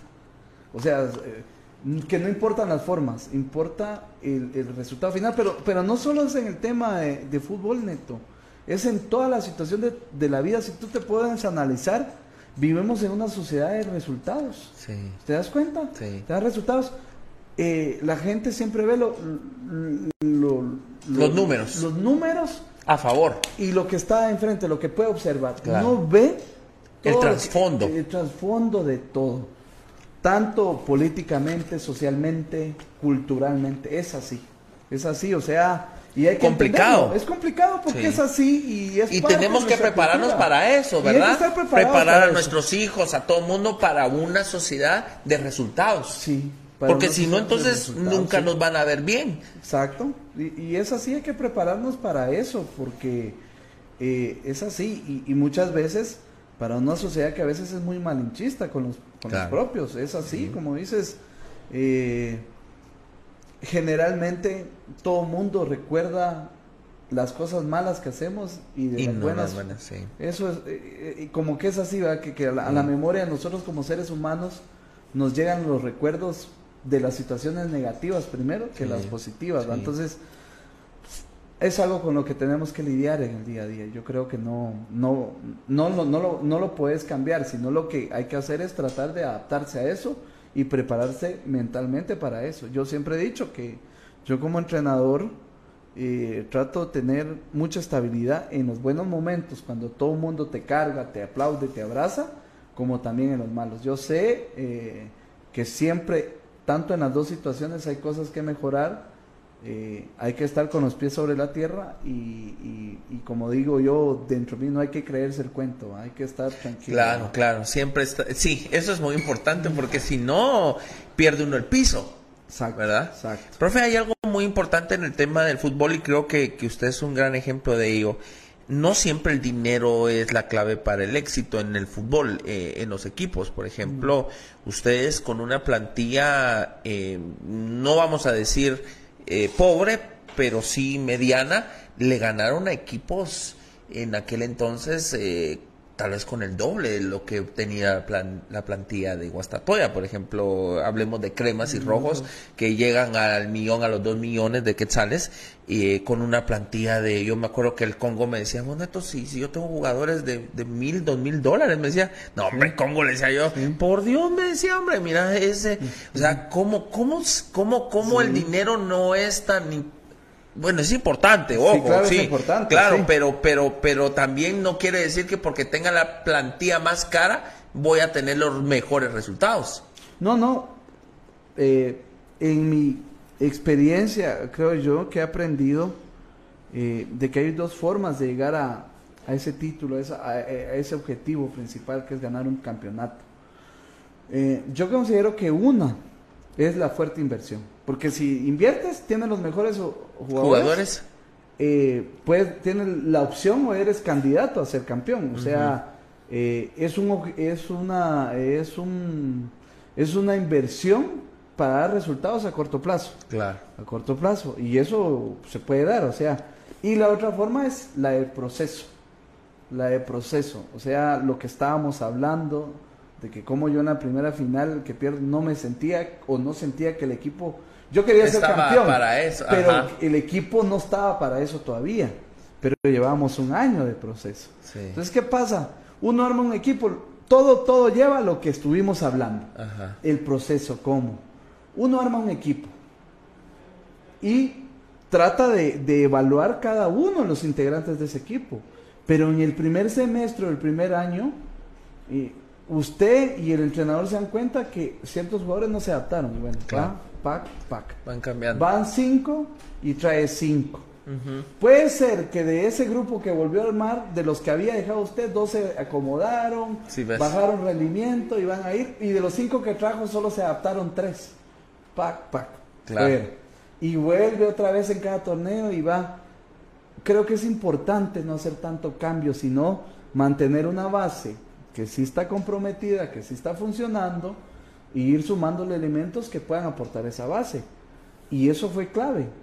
Eso fue clave, eso fue clave. Nosotros, voy a la segunda forma de lograr los objetivos, es el proceso. Nosotros logramos un bicampeonato hasta el... el- el- el- El tercer año. En un proceso de cuarto- tres años. El, cuarto torneo, sí, en el proceso de tres años. Ajá. El cuarto torneo. ¿Qué pasó a- ahí? Nosotros ya jugábamos de memoria. O sea, ya teníamos la idea de juego bien elaborada. Ya yo volteaba a ver a alguien, hacía un par de señas y ya sabía el jugador que quería yo de él y yo ya sabía el jugador en qué me iba a servir. Llegamos a tener en ese momento que habíamos amalgamado tanto un equipo que para ser campeón no, es, no, no alcanza con 11, hay que tener 17, 18 jugadores en la misma línea, en el mismo rendimiento, porque en la fase final juegas cada miércoles, cada domingo, a la forma que está nuestro campeonato. Hay lesiones, hay suspensiones, hay bajones de rendimiento, hay, hay de todo. Eh, entonces, tener una planilla de 18 si no hay jugadores bien comprometidos, ya bien alineados a, una metodología de, entreno, a un modelo de juego, pues te permite hacer mucha variante. Yo le, lo decía, el profe Claverí tiene mucha razón cuando nosotros le ganamos la final a ellos.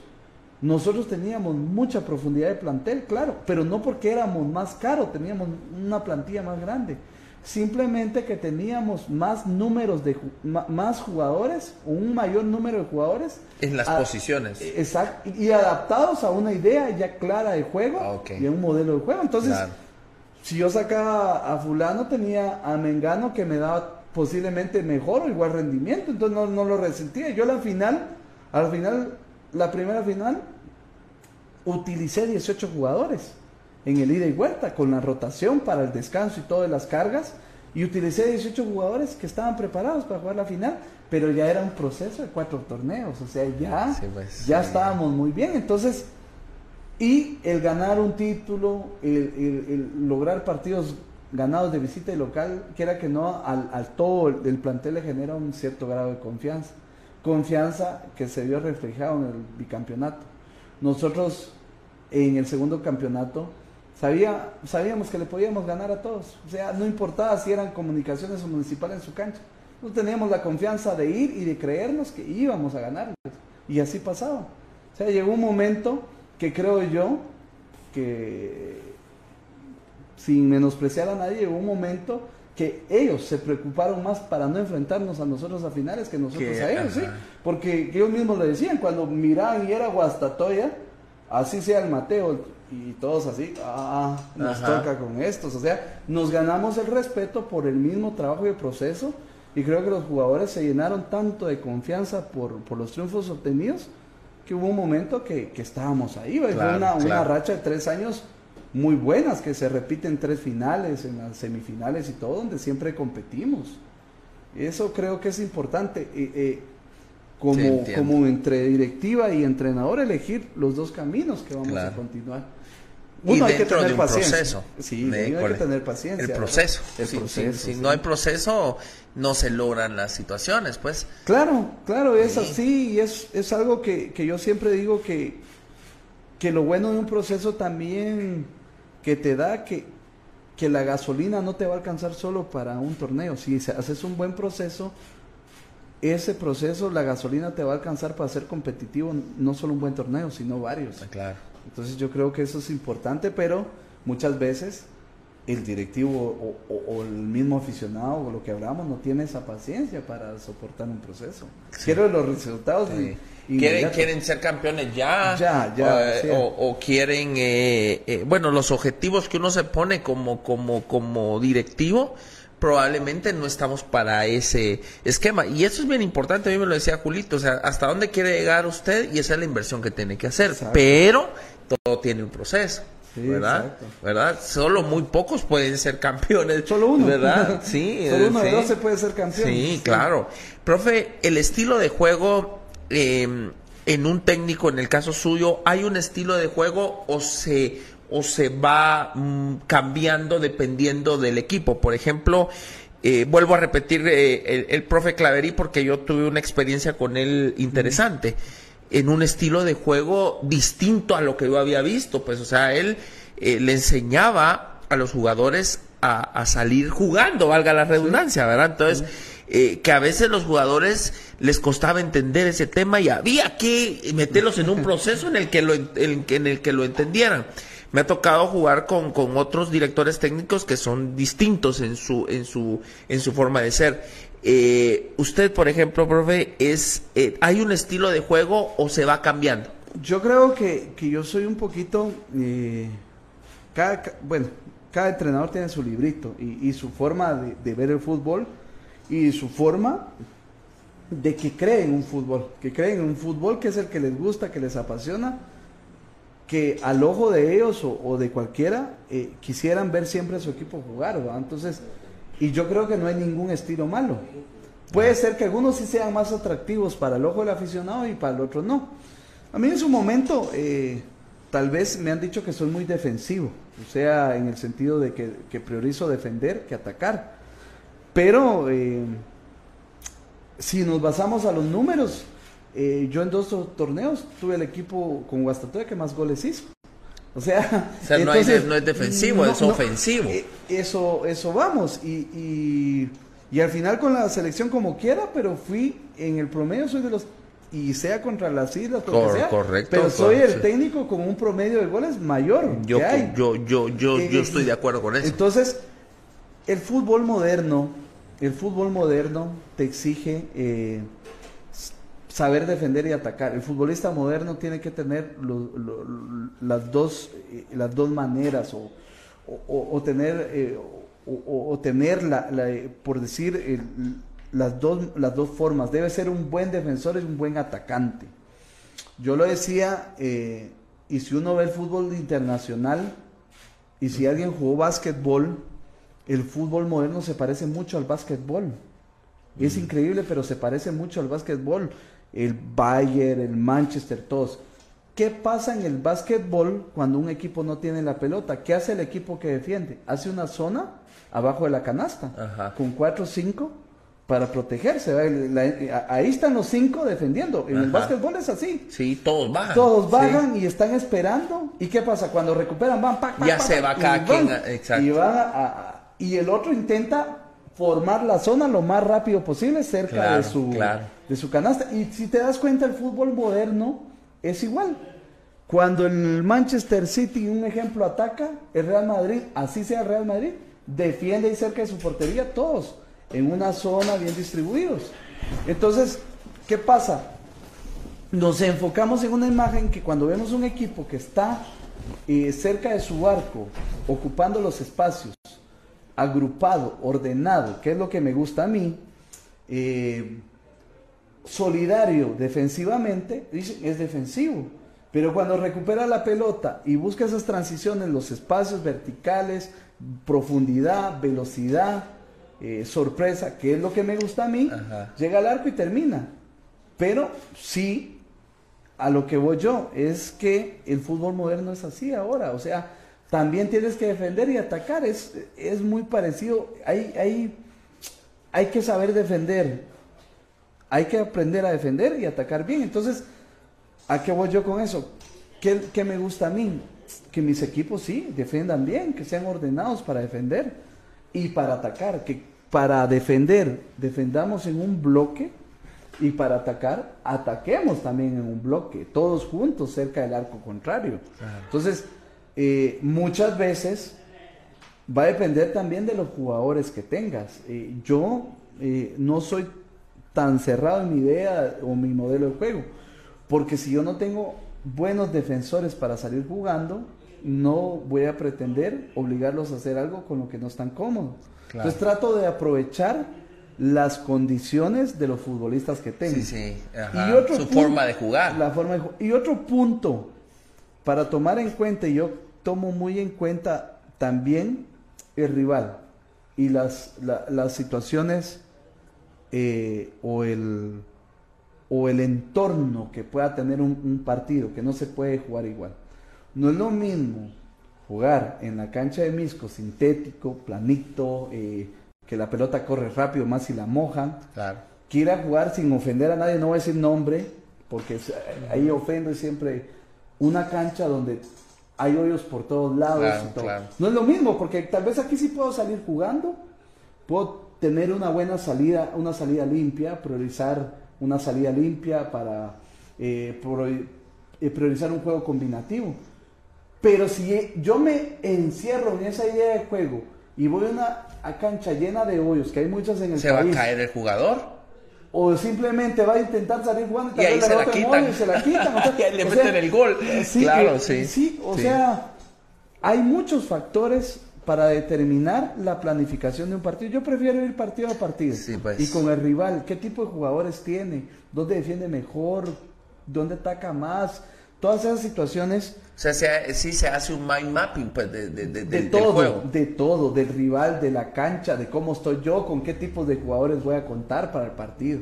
A partir de ahí, tomo ese engranaje y lo meto a la idea de tener siempre a mi equipo ordenado, eh, con una buena sincronización defensiva en bloque, que cuando ataque, ataque en bloque, que busque las transiciones, pero en un momento tal vez busque las posesiones largas, el juego combinativo. Entonces, pero todo eso es una amalgama de todo para que después llegue a un partido ya oficial y presente una imagen. Estudiar todo eso, preparar una semana todo ese trabajo y presentar una imagen. Lógicamente, podemos haber planificado eh, leído, estructurado un montón de De hecho, en papel y, y en el partido ya, ya no sale nada. Claro, ya no sale nada. Entonces también hay un problema que uno como entrenador o yo como entrenador no supe explicarme eh, o, convencer al futbolista que ese era el camino para, para salir airoso en ese partido. Sí, porque el futbolista también va pensando en que, en que en ese momento lo que él cree puede funcionar mejor que lo que, el, técnico le dijo. ¿ah? sí, o sea, entonces, pero ¿por qué piensa eso? Porque usted como entrenador no, no lo convenció. Claro. No lo convenció. Entonces ya es problema en un entrenador no convencer y muchas veces sucede. Sucede que no convence uno a los jugadores. Y por eso es importante, y, recapitulemos y lo que decía, lo importante no es el librito.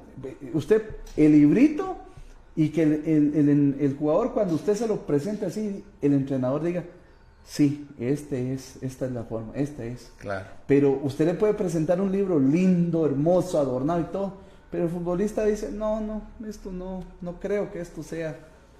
No, no hay una sincronización de ideas y por muy bueno que usted sea, por muy bueno que estudió, si usted no logra convencer al futbolista, no va a pasar nada. Cierto.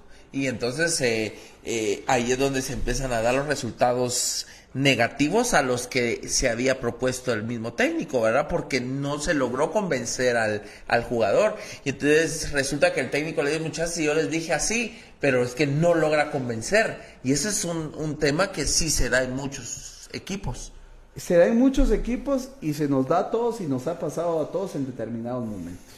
O sea, a mí me, también me ha pasado eso. O sea, no y hay que buscar la forma de cómo lograr obtener la confianza. Convencer o cambiar algunos puntos de lo que uno pueda tener, si no es uno muy, los entrenadores somos muy, es un problema, también somos muy egocentristas, o sea, decimos este es y a veces no tenemos ese diálogo con el jugador o no queremos ceder, no queremos ceder y nos cerramos en una idea, entonces puede pasar. Y que a puro reproche, puro todo, logramos al final engranar eso, o muchas veces el lugar, el momento o la situación de un torneo o el momento de un torneo se presta para decir uno, sí, bueno, vamos a cambiar este, esto para que los muchachos se sientan más cómodos y, por ahí funcione. Eso es ya importante porque ya entra dentro del manejo del grupo. Mm. ¿Eh? ¿Cómo manejar un grupo para que esté cómodo para jugar? O sea, ser uno exigente, pero que también el futbolista esté cómodo con la exigencia de uno. Y medir eso es, es muy complicado. El manejo del grupo es otra, tal vez no lo hemos tocado mucho, pero es un tema eh, muy importante, muy importante para el entrenador. Uno puede saber mucho, estudiar mucho, pero si no sabe cómo entrarle a un grupo y manejarlo, vuelve a lo Sobre todo porque todos son un mundo distinto. ¿Verdad? Yo, yo lo mío con el profe Julio, él sabe cómo, porque cuando yo me siento con el profe, porque yo he tenido la oportunidad de estar en las concentraciones, eh, yo viajo eh, cuando ya estamos en playoff, pues yo me voy, no voy a los estadios por, por lo mismo porque hay mucho odio en los estadios y a veces yo, yo, yo, digo, mm, ¿para qué me llenar de esa vibra? Mejor me quedo en el hotel pero yo en, en, los momentos en los que estamos comiendo me pongo a platicar con el pro y entonces me dice, aquel es así, aquel es así, aquel es así, aquel es más nenón, este es más serio, este es más, ah, como que fue un tata, digo yo. Sí, porque uno los conoce al final, en, tanto tiempo uno conoce las distintas personalidades Y pasa que no, no puedes hablarle a todos igual o no puedes, a algunos hay que hablarles más en privado, más, más personal. Si no se vienen para abajo, se, se, molestan, o sea, hacen berrinche o algo así, o, si los expones, eh, se, te bajan, se te bajonean. A otros sí les gusta que les grites enfrente de todos. O, sea, hay diferentes. Es el manejo de grupo. eso es el manejo de grupo que es importantísimo. Yo creo que, que todo eso, y, bueno, lo de los estadios, bueno, estamos, yo creo que te acostumbraste, ¿no? Que haya gente que te quiera y gente ah, que... Sí, como político, como político yo estoy, yo estoy muy acostumbrado a ese tipo de, temas porque es, es, mi día a día como político. En el tema fútbol eh, empecé a no hacerlo después de lo que nos sucedió con Jan Márquez en Mitlán, porque ah, eso fue muy duro para nosotros. Yo por pura, porque ese día yo dije, no voy a ir al estadio, me voy a quedar en el hotel, les dije a los jugadores, porque yo todavía no había decidido no ir a, no ir a los estadios en playoff. Pero yo dije, hoy me voy a quedar y les deseo todo lo mejor, aquí los voy a estar esperando. Cuando llega el bus al lugar, y se suben la, los hombres con las, con las, y ni siquiera eran las nueve, eran, eran cuernos de chivo. Y, y, y, se suben al bus, ¿dónde está Neto Brand? Y entonces me acuerdo cuando llegaron los jugadores, porque ellos llegaron ese día, ganamos, y con eso llegamos al, al 50% del boleto y me dicen, lo estaban buscando, mis. O sea, entonces, a partir de ahí yo dije, se maneja mucho odio a veces. Yo lo hablaba hace poquito con, con Chespi, lo hablé con Cardoso hace unos días.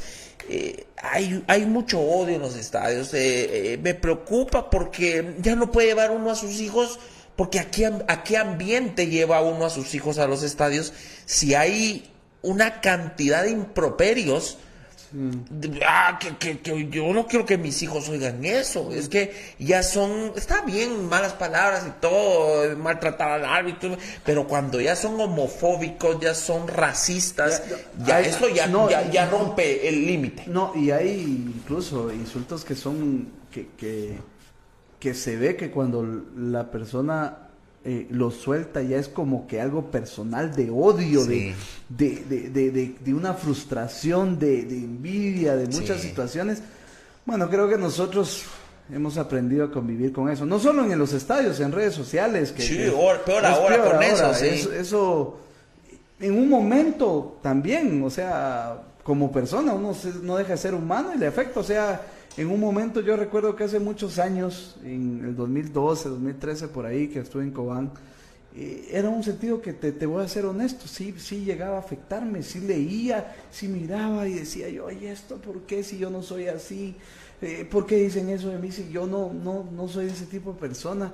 Pero eh, esa es parte de la madurez de todos estos años que ah, cuando ahora veo redes y ponen cada cosa o yo me río mejor, ya, me da igual. Es, el carácter que decimos, ¿verdad? es, eh, uno va el callo. el carácter, el callo. Eh, Como dicen, el, el, tigre ya tiene una, una, una raya, una raya más, entonces ya. Y ya en el estadio, por lo regular, uno, uno te soy honesto, ni oye, porque está tan, o al menos yo estoy tan concentrado en, el, juego, Que pueden decir lo que sea, que yo, ya uno ni oye, ya está concentrado y, y más más se, se, gasta el pobrecito que está gritando arriba en decir cosas que en lo que uno pueda poner atención va. Pero sí, para la gente que está alrededor, y lo he hablado con muchos amigos, es molesto porque como dices, llevas al niño, llevas, está, está, quieres enseñarle el fútbol, que le agarre cariño a un club, y va y uno a la par está parado diciendo cada cosa, entonces yo creo que, que a todos nos... Y a veces los niños piensan que así es así debe ser, o sea, ya, ya, ya ellos crecen con eso que ya llegan adultos y así están. ¿Y quién va a cambiar a un niño que creció así? Sí, pero es, es, es, algo cultural. Me, pasó, por ejemplo, el sábado, fíjese, profe, em, el domingo, perdón. Eh, ellos, ellos llegaron al estadio y el team, el team es un hombre muy, lo que, lo que usted decía, de estos, de estos eh, que son líderes buenos, que son muy bien portados, el hombre no dice malas palabras, el hombre es, es, es eh, eh, disciplinado, increíble. Es un buen cliente el, el, team. Sí. Es un buen cliente mío porque... Así. ¿Ah, Cuando iba a Chiquimula yo tengo, bueno, mi señora es chef, eh, un restaurante mexicano. Ah. Ajá. Entonces eh, cuando iban allá, ustedes fueron y, y ahí está, se trajo para la familia los tacos y todo eso que le gustan mucho. Entonces, sí. yo le digo a mis, bueno, si, si le gustan a, un mexicano con el es porque son es buenos. porque son buenos. el Ting es maravillosa persona. Y iba caminando porque ahí en, en Huehue, cuando uno entra, entra enfrente de la, de la afición, pasa a los camerinos. Y le dicen, Ting. Y, y, y el Ting pensó que, que un niño, un niño, lo, estaban saludando. Entonces, el Tim voltea a ver a saludar y el niño agarra el, el, agua que tenía de él y, se le echa en la cara. Eso fue el domingo. Y el Tim normal va y se fue. son las cosas que uno dice, un niño.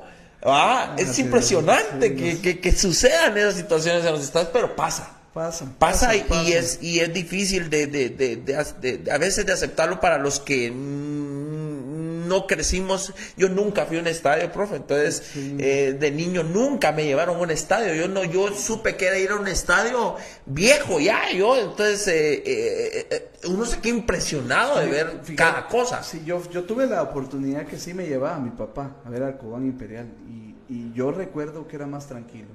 Yo recuerdo que cuando llegaba Municipal, llegaba Comunicaciones, incluso llegaba la gente de, y, podías convivir, había rojos sentados a la par y cremas. Y mucha gente cuenta que un momento, los clásicos hace muchos años se sentaban a la par y disfrutaban el partido.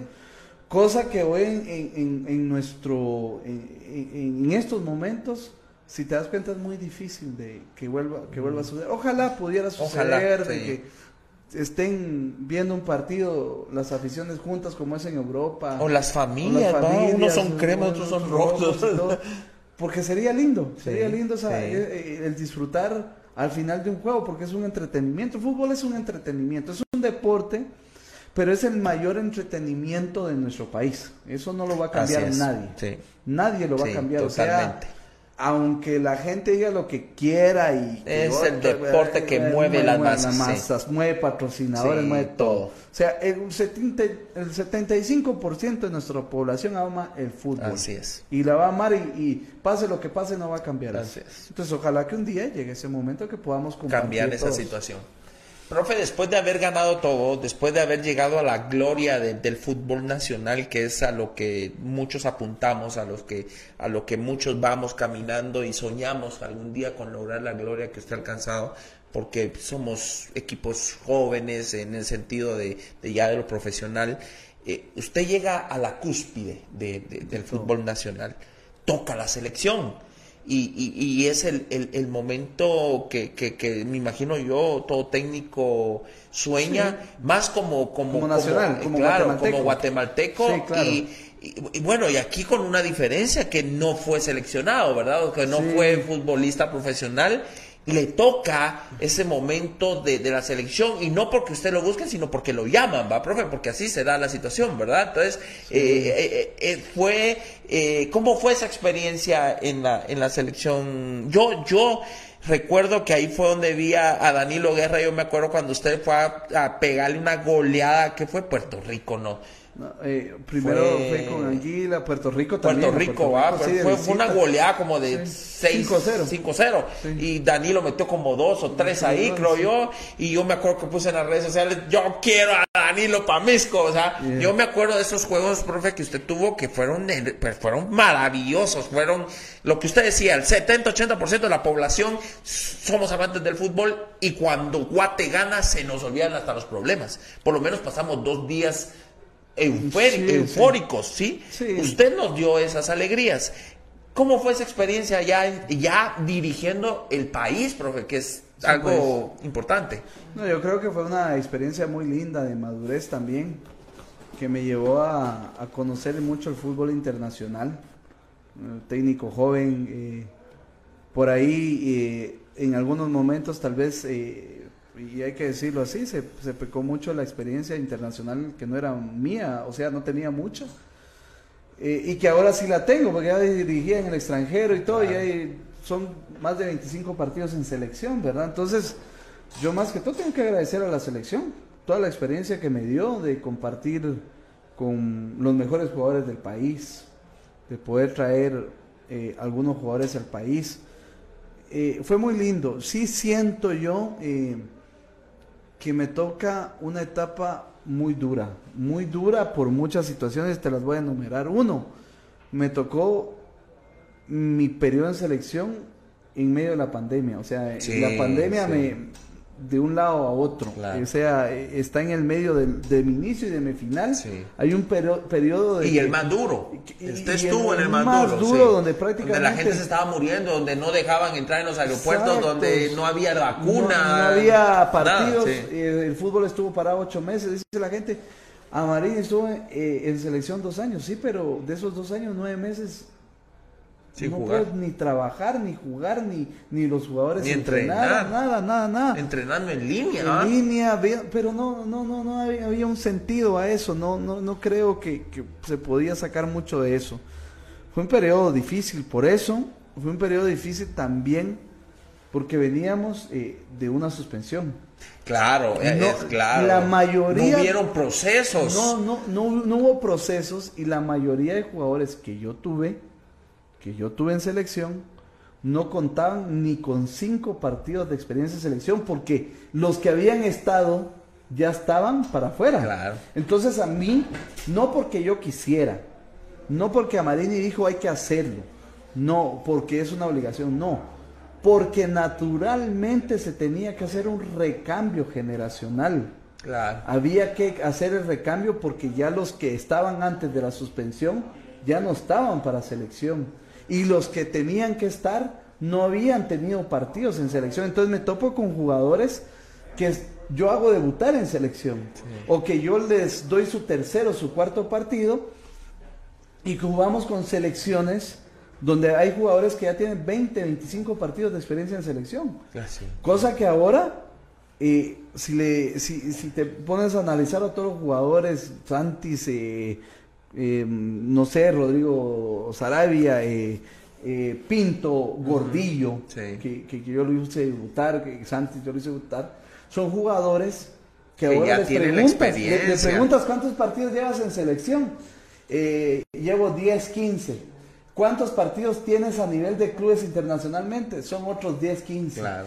Tú estás hablando con jugadores con 30, 35 partidos de experiencia, internacionalmente que cuando yo los tenía, no, no, no tenía, tenía un equipo muy novato. apoyos, sí. Exacto, y me toca, me toca, me toca duro. Y yo lo platiqué con mucha gente de fútbol y me dice, profe, le va a tocar duro. ¿Está consciente? Sí, estoy consciente. Estoy consciente que va a ser muy difícil porque el grupo eh, no tiene la experiencia, tienen dos, tres partidos en selección.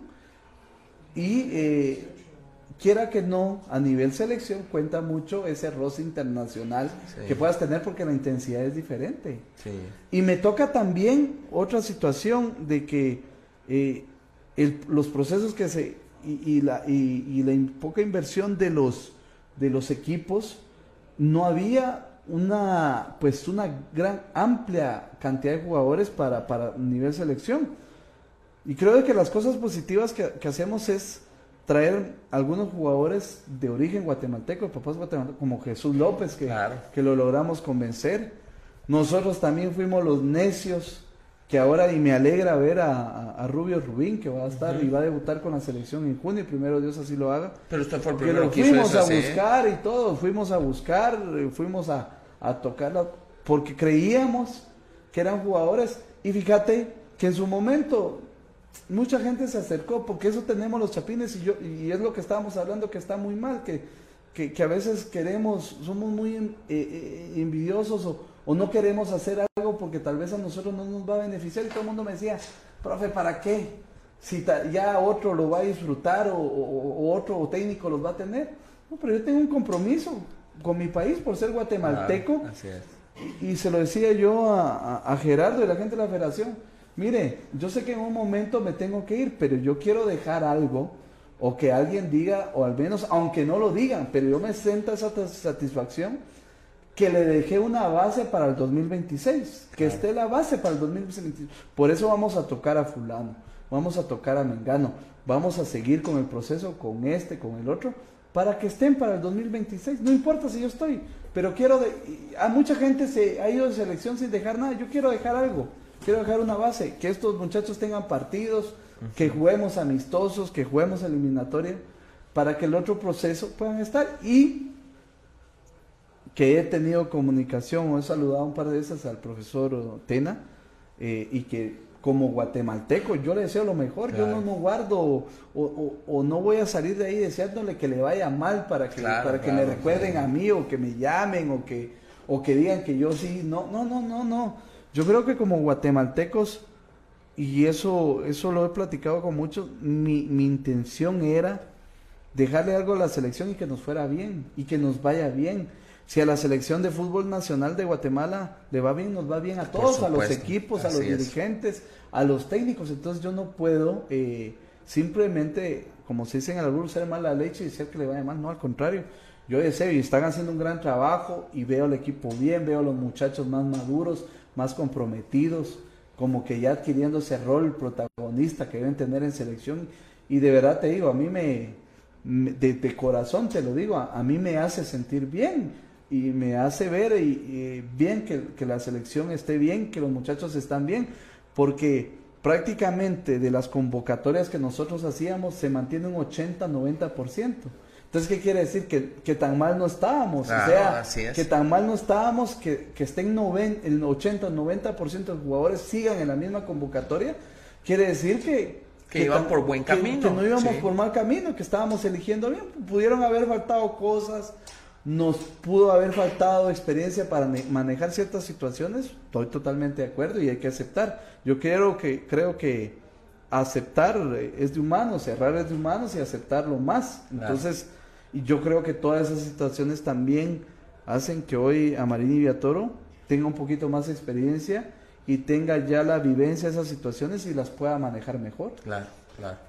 Profe, yo, yo lo dije un día en una entrevista, no recuerdo cuándo, y, porque es mi, mi opinión neófita, pero es mi opinión, ¿verdad? Yo considero que cuando, cuando usted se va de la selección y por cuestiones del destino terminan invitando a Guatemala a la Copa esta oro, yo decía en una entrevista no debió, no debieron haber, eh, eh, que no se tuvo que haber ido a Marini. Él, él, debió haber sacado esta copa de oro y yo apuesto que, y no es porque usted esté aquí, profe, pero yo, yo lo dije en su momento, hubiera sido mejor la participación en esa Copa de Oro porque usted le llevaba el seguimiento. Pero pusieron, yo no sé quién, ya ni recuerdo bien quién quedó, si, eh, eh, o sea, yo creo que el de las especiales, ¿verdad? Sí, o sea, eh, yo sí considero que hubiese sido una participación mejor de, de la que tuvimos en esa Copa porque usted llevaba el seguimiento. Yo, siempre uno se va a arrepentir de cosas que pasaron que uno, como toda la vida, después si lo hubiera hecho así, lo hubiera hecho mejor, si hubiera hecho esto, tal vez me hubiera ido bien. Todavía con el cuerpo técnico, ahora no, pero hace algunos meses platicábamos, ¿qué hubiéramos cambiado, mucha? ¿Qué, hubiéramos hecho? ¿Qué hubiéramos hecho? ¿O qué hubiéramos...? Yo no me, de, la clasificatoria al mundial, de los partidos de clasificación al mundial, me arrepiento de la visita a, a, a Islas Vírgenes. Siento que hubiéramos hecho una mejor planificación del partido. Por ahí nos equivocamos en algunas situaciones que, bueno, que no es para hablar, pero por ahí. Del resto de Cuba, de cómo planteamos el partido en Curazao, que empatamos y teníamos que ganar para seguir a la otra ronda, eh, no me arrepiento de nada, porque te puedo decir que el partido de Curazao para mí, en el orden táctico, en la planificación del partido, fue de los mejores. Y que estábamos jugando con una selección europea, holandesa. Todos son holandeses, todos porque su papá nació en la isla, pero juegan en Holanda, se formaron en Holanda, crecieron en Holanda. Y para mí, y lo digo así, es de las selecciones favoritas para clasificar al Mundial. Si uno, el, que conoce y ha estado en el entorno del área de ahora, de lo que es eh, CONCACAF, eh, Curazao es una selección muy fuerte, aunque digan que es una isla y todo. Todos sus jugadores juegan en Holanda, o sea, tienen ese proceso. Y eso es que a veces no entendemos. Y nosotros hicimos un gran partido como lo habíamos planteado. Defendimos bien, tuvimos dos, tres opciones que nosotros sabíamos que íbamos a tener en el partido y no las metimos. Y al final lo triste es que terminamos empatados en todo, en todo, menos en, el gol a favor, hasta en la diferencia de goles. Y como fue noticia a nivel internacional, quedamos eliminados sin perder ningún partido, que fue triste para nosotros y nos afecta ya para Copa de Oro. En ese proceso sí tengo que decirlo que nosotros, tanto jugadores como cuerpo técnico, que eran prácticamente nada más 20 días de diferencia, el tiempo no dio para sanar heridas. Estábamos lastimados todavía. Yo, yo ahí lo tengo que aceptar. Y es primera vez que lo digo.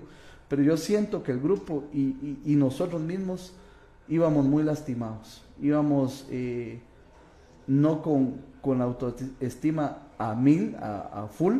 Y que eso algo en selección debe uno aprender. Porque en selección juegas un partido importante martes y el jueves o domingo estás jugando el otro cuatro días ¿Y qué pasa si pierdes el martes? Debes tener la capacidad mental de levantarte en tres días y estar listo para el otro partido. Y a lo largo de la historia eliminatoria nos ha pasado facturas esas situaciones de incluso a la mejor del 2006 que perdió en Costa Rica y tenía que ganar el otro a los cuatro días y no pudo levantar o sí a veces o a veces no. Y lo debo admitir, eh, no, no estaba yo al 100 todavía después de esos 20 días para Copa de Oro. Y de Copa de Oro, y yo me arrepiento del planteamiento contra Guadalupe, y lo hablamos con el cuerpo técnico, de no elegimos la mejor manera de jugar ese partido. Yo soy muy autocrítico conmigo, a veces hasta muy duro que, que mi cuerpo me diga, no, profe, no fue culpa, no, no, no, yo, yo sí, o sea, soy muy autocrítico, porque así como también uno dice, me salió perfecto, esto fue maravilla, uno debe aceptar cuando las cosas no. Entonces no hice una buena planificación del partido, nos fuimos a penales, lamentablemente ahí perdimos y nos vamos sin perder otra vez. Eh, de las cosas eh, increíbles que prácticamente me voy de selección sin perder un partido oficial, pero pero sin lograr los objetivos. Claro. Y eso, y eso al final es lo que cuenta, ¿verdad? Que eso, eso es lo que cuenta. Esto es de resultados. Yo me voy sin perder con un porcentaje de efectividad bárbaro pero no logro los objetivos y es lo que cuenta y es lo que siempre va a estar. Situación diferente a Pérez. Fíjate que no tuve un buen porcentaje de efectividad, pero logra el objetivo que era salvar al equipo del descenso. Entonces, al final allá me recuerdan y gracias y mucho cariño por la gente, de que la gente quedó muy agradecida, junta directiva aficionados, de, de que el equipo logró el objetivo, que cuando llegué estaba sumido totalmente el descenso, siete puntos abajo, que usted ya lo vivió, que es estar ahí ah, horrible. Y sacar al equipo de ahí mm. fue un éxito. y se genera un pensamiento como de perdedor uno, ¿verdad? Ah, es, es horrible. Es horrible, es horrible. Nunca lo había vivido.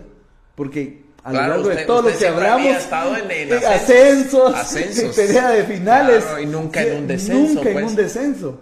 Y, y, y como lo hablábamos, no hay nada más no, yo creo que si ahora viviendo las dos situaciones, te puedo decir que es más difícil pelear el descenso que pelear un título. De verdad te lo digo, es, es horrible, es horrible porque está uno pendiente que el otro no ganó, que si ganó hay que ganar nosotros, muchachos. Sí, los números de todos los demás.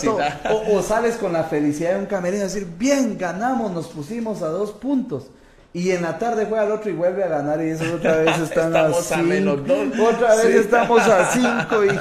No, fue horrible. Hasta que al final, en un momento que salimos, yo pude estar más tranquilo. Pero eh, sí fue estresante. Un periodo en Costa Rica fue muy estresante para mí. Entonces, pero es parte de la vivencia, la experiencia que uno va adquiriendo también. Profe, ¿y cómo se anima a esa situación? Eh, esto es algo muy importante histórico en Guatemala porque se convierte en el primer técnico en dirigir en Costa Rica. O sea, estamos hablando de Costa Rica. O sea, siempre Costa Rica ha estado a un nivel muy alto en Centroamérica, ¿verdad? Es aparte con lo, especial que es el tico. Claro, o sea, son, son, difíciles, son como, como, creídos, ¿va? Algo así. Eh, eh, entonces, ¿cómo se anima a esta situación? Porque eh, lo llaman directamente para, para rescatar del descenso a, a, un equipo, ¿verdad? y es el equipo donde donde, a hacer la, donde fue a hacer la pasantía y, es la que le es, es, es, lo que le permite llegar a lo que hoy es Amarini, pues, ¿verdad? Sí, claro. Y es por lo mismo que ese equipo que a pesar de mucha gente me dice cuando sale la oportunidad, gente llega a mí, es, profe, eh, eh, no vaya, no vaya porque va a ir, como decimos en Albura, a comerse su cruz o a comerse el descenso, así como está ese equipo. Yo llamo amigos eh, en Costa Rica me, me, recuerdo a un par de técnicos que dirigieron aquí en, Guatemala, que dirigieron equipos aquí en Guatemala, voy a omitir los nombres por respeto, pero me dicen, no, ¿a qué va a venir, Mae? ¿A qué va a venir? acá va a venir a, acabar la tumba nada más, ¿va? Pero eh, es un equipo que yo le tengo mucho cariño y respeto por la oportunidad Exacto. que, le, que me abrió cuando yo no era nadie, cuando, cuando que me abrieron la puerta así. Entonces, yo sentía y eh, o, sentí en ese momento que yo tenía una deuda con ese equipo. Un compromiso. Un compromiso. Y, no era tanto de ir por plata, no, no, era un compromiso, una deuda de lo que me dio anteriormente decir voy a ir porque yo tengo una deuda, tengo un cariño, un amor por esa institución y si puedo ir a aportar mi granito de arena y sé que puedo, voy. Y, y, y fui, fue difícil por lo mismo que dices. Eh, y para nadie es mentira, o sea, nosotros en el fútbol como guatemaltecos tenemos muy poca credibilidad con el tico, porque ha estado en mundiales por todo lo que es, la infraestructura y todo. Entonces al inicio me costó precisamente eso que estábamos hablando convencer al jugador que mi idea era buena. Lo sufrí al inicio. Pero gracias a Dios llegó un momento de química, de que me gané la confianza de ellos. También siento yo que se dieron cuenta que mi fin era sumar, que mucho de lo que les decía era para bien del equipo, para el bien de ellos, para sacar los resultados. Llegó un momento ya al final de ese campeonato que llegó, que fue una racha bárbara de seis partidos, ganamos cinco y boom, y salimos del descenso y dejamos cinco puntos. Y el inicio del otro fue muy bueno también. No cerramos como queríamos, pero eh, en, Costa Rica manejan otras situaciones también en cuanto al fútbol lo ven más como ya un negocio, como es, como un negocio. Claro, una industria, ¿no? Una industria, vender jugadores y todo. faltan cinco o cuatro partidos que nosotros lamentablemente estuvimos peleando por clasificar, allá solo clasifican cuatro de doce que es jodido clasificar, pero estábamos peleando. Faltan cuatro o cinco jornadas que no clasifican, o sea, ya no clasificábamos, pero también ya no descendíamos, y, o sea, teníamos que cumplir cuatro jornadas de trámite y nos sentamos con los directivos y, y lógico, profe, promocionemos a estos jugadores jóvenes, porque hay que vender para tener plata para el club y le dimos oportunidad a mucho joven para estabilizarlo para estos torneos que venían también. Nosotros ni descendíamos ni, ni clasificábamos, estábamos ahí en una zona eh, de confort que caímos también, pero que a la vez ellos, eh, como Junta Directiva de Cuerpo Técnico, llegamos a un acuerdo de que también íbamos a posicionar ciertos jugadores jóvenes de 19, 20 años para que les sirvieran al club este torneo que viene, porque no hay mucho presupuesto para comprar jugadores o bien que le sirvieran al club para la venta de un jugador importante. Y al final fue así porque Justin Monge, que terminó siendo el goleador del club con seis goles, tiene 19 años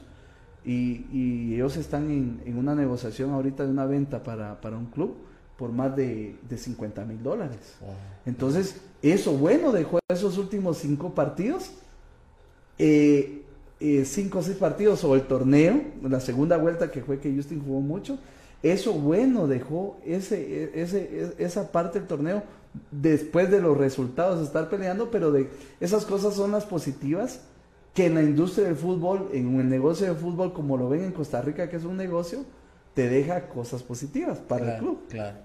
¿Y cómo es, cómo es Costa Rica, por ejemplo, en el sentido de es aquí tan sangriento, la, gente, le hablo de la afición, eh, que, que, son tan, tan duros o allá es otro tipo de, de, forma de ser de la, de, de, la misma afición, de los, de los equipos y de todo? Yo creo que conmigo se portaron bien. Ah, qué bueno. Sí van más, mm, por lo menos a mí no me maltrataban tanto, me dieron los resultados. Eh, claro, y es porque se estaban logrando también los objetivos. De visita sí me tiraban con todo. ah, ¿sí? Las aficiones visitantes y más por ser Chapín a cada, cada ah. tropeo, por, por mi nacionalidad, por todo, ah, me tiraban, sí, que me tiraban, pues no, te voy a negar eso, sí, me, me tiraban feo algunos aficionados de otros equipos, lo normal de... de pero eh, creo que son más respetuosos en ese sentido, de, disfrutan más el fútbol en el sentido de, de las porras y todo eso, de, de que no se enfocan tanto en el rival, sino en su equipo, en su equipo, de apoyarlo, levantarlo. Eh, le dan siempre los problemas de aficionado. Yo creo que lo que sí, tal vez eh, nos lleva ventaja en la infraestructura, donde el aficionado llega y que incluso en estar en un lugar mejor sentado, en una butaca, en unas... Eh, como que lo hace también disfrutar más y concentrarse en ver el juego. Hasta eso influye, siento yo, de, la, infraestructura. Sí, mejor infraestructura. Yo recuerdo, y se lo sigue para el aire, de que el estadio Misco me recordaba mucho a un par de estadios de equipos no tradicionales, de los pequeños, que no tienen un gran estadio, pero sí tienen una cancha bonita, sintética, eh, con las normas de FIFA y todo, y sus graderíos y todo, eh, pequeños, pero todo bien estructurado, sus camerinos de lujo, la cancha en perfectas condiciones, porque lo hacen con, con la, aprobación de FIFA y todo, y sus graderíos así pequeños pero bonitos. Entonces eh, la gente no llega mucho a esos equipos, no les llega como Grecia, como Sporting, como Guadalupe, no les llega mucha afición, pero los pocos que llegan llegan a sentarse bien y disfrutar el encuentro. Y la cancha se presta para hacer un bonito encuentro también, canchas rápidas, el fútbol es más intenso.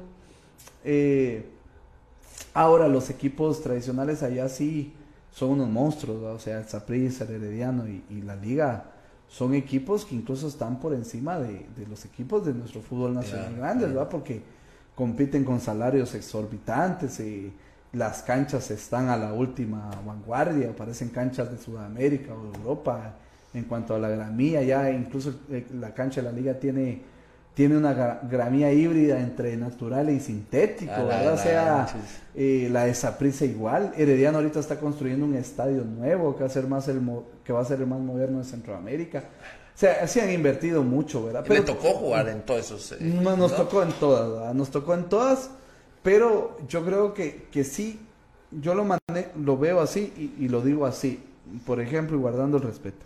Yo en el 2007 fui y vi la cancha de Pérez y los camerinos como eran y la infraestructura como era. Llegué ahora, 13 eh, años después, y los camerinos perfectos, la cancha perfecta, eh, nuevo graderío. Hay evolución. Eh, eh, eh, exacto, sala de prensa, oficinas. Eh, claro, claro, claro. Usted va aquí a un estadio de, de, un X departamento y sigue el mismo de hace 15 años. hace 15, pues. eso, a eso, iba, a ese tema. o peor, o peor, o peor porque ya se deterioró y ya no hubo mejora. A eso voy. A todas las canchas que fui, las vi diferentes y mejoradas y con mayor inversión a lo que vi hace 13 años. Y no, no lo iba a decir tan así, pero, pero ya lo dijo usted. Yo voy a canchas acá, donde la cancha que yo conocí hace 15 años está igual o peor. Sí. Esa, esa es la evolución, pero también te lo da el hecho de ir a mundiales, por los premios, por todo eso que los clubes reciben y han logrado invertir en, en canchas. En su, en su, infraestructura. En su infraestructura. ¿Y cómo se da, profe, el regresar a Guatemala a hoy que sabemos la noticia que, finalmente pues se viene a, dirigir eh, eh, a Shela, eh, donde pues ahí vamos a tener la oportunidad de vernos en algún momento, ¿verdad? Sí, de cuando Misco llegue a, a, Shela y cuando ustedes lleguen a Misco, va a ser bien recibido mi profe por, por, por Misco, pero, pero se, se, se da la oportunidad de regresar a Guatemala y de dirigir un, un equipo de, de mucha trayectoria, mm, eh, eh, con una afición muy... Eh, allá en Shela yo siempre he dicho que la, gente es muy orgullosos de ser Shela, de ser chivos, ¿verdad? Es un amor, es un rollo así impresionante de Shela. Yo, yo, yo siempre que he ido a Shela lo, lo veo y siento que, que, que, fue a caer a un, a un a un equipo con, con, mucho amor de parte de su afición y de su y de su población. O sea ellos son eh, impresionantemente apasionados ¿verdad, profe eh, eh, un, un, buen lugar que escogió para ir a, a, a, a trabajar ¿verdad, profe sí claro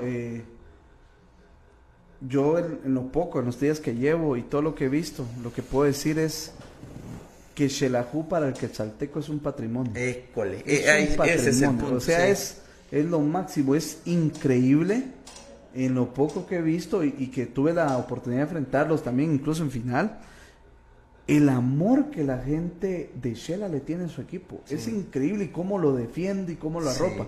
Claro que a la par es muy exigente. Estamos llegando a un lugar donde es una de las aficiones tal vez más exigentes del país y que se ha visto y, que es muy inestable en cuanto a los resultados. incluso la afición es la que decide cuándo se va un, técnico, ¿verdad? sí, exacto. O sea, la, afición es tiene mucha voz de mando en lo que es Shela en sí, eh, eh, porque es muy influyente, es muy grande, es muy pasional, es muy inestable en cuanto a, cuando tenga dos resultados también positivos, eh, se, se se alza mucho y cuando no, se, es muy, muy polos opuestos.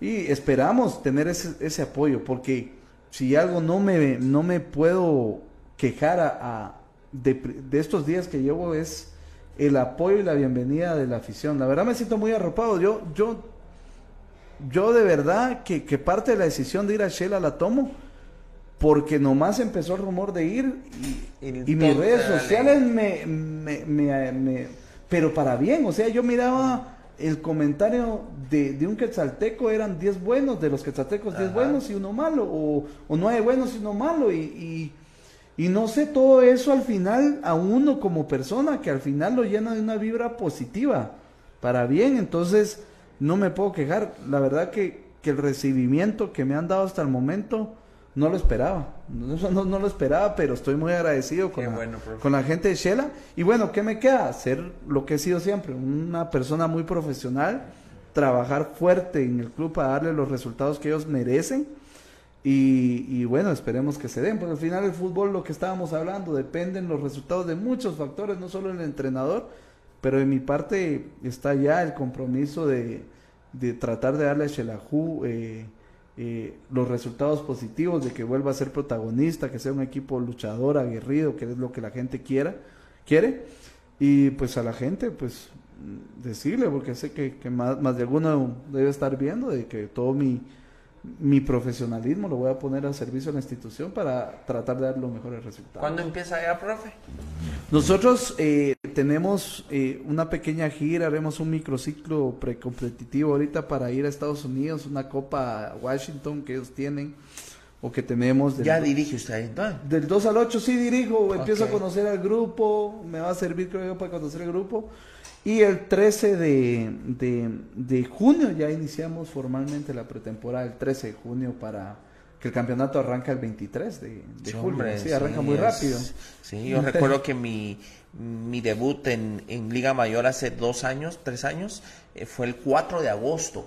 Imagínense, va a salir dos semanas antes. Dos semanas antes. Menos tiempo de preparación, pero bueno, entonces tiene la ventaja de estar en competencia todavía Eso, que les va a servir sí, mucho. Sí, aunque cansa, ¿verdad? Sí, Aunque cansa. Sí, pero el jugador no es una máquina, al final quiere tener un periodo ahí para estar con la familia, descansar, recuperar energías. Yo les tengo ahí un par de premios a mis patojos ahí que vamos a vamos a ir a echar un colacín ahí despuesito de, este domingo que ya es nuestra nuestra final y, pues yo me yo yo me comprometí con ellos de, un regalito ahí que les voy a dar despuesito no por esta final sino fue por el ascenso, por el más que todo fue por el ascenso y entonces eh, eh, es una oportunidad que uno tiene ahí como de compartir con, con los muchachos, profe? Que, también se vuelve como una familia, ¿verdad? Sí, eh, es, es, a veces difícil.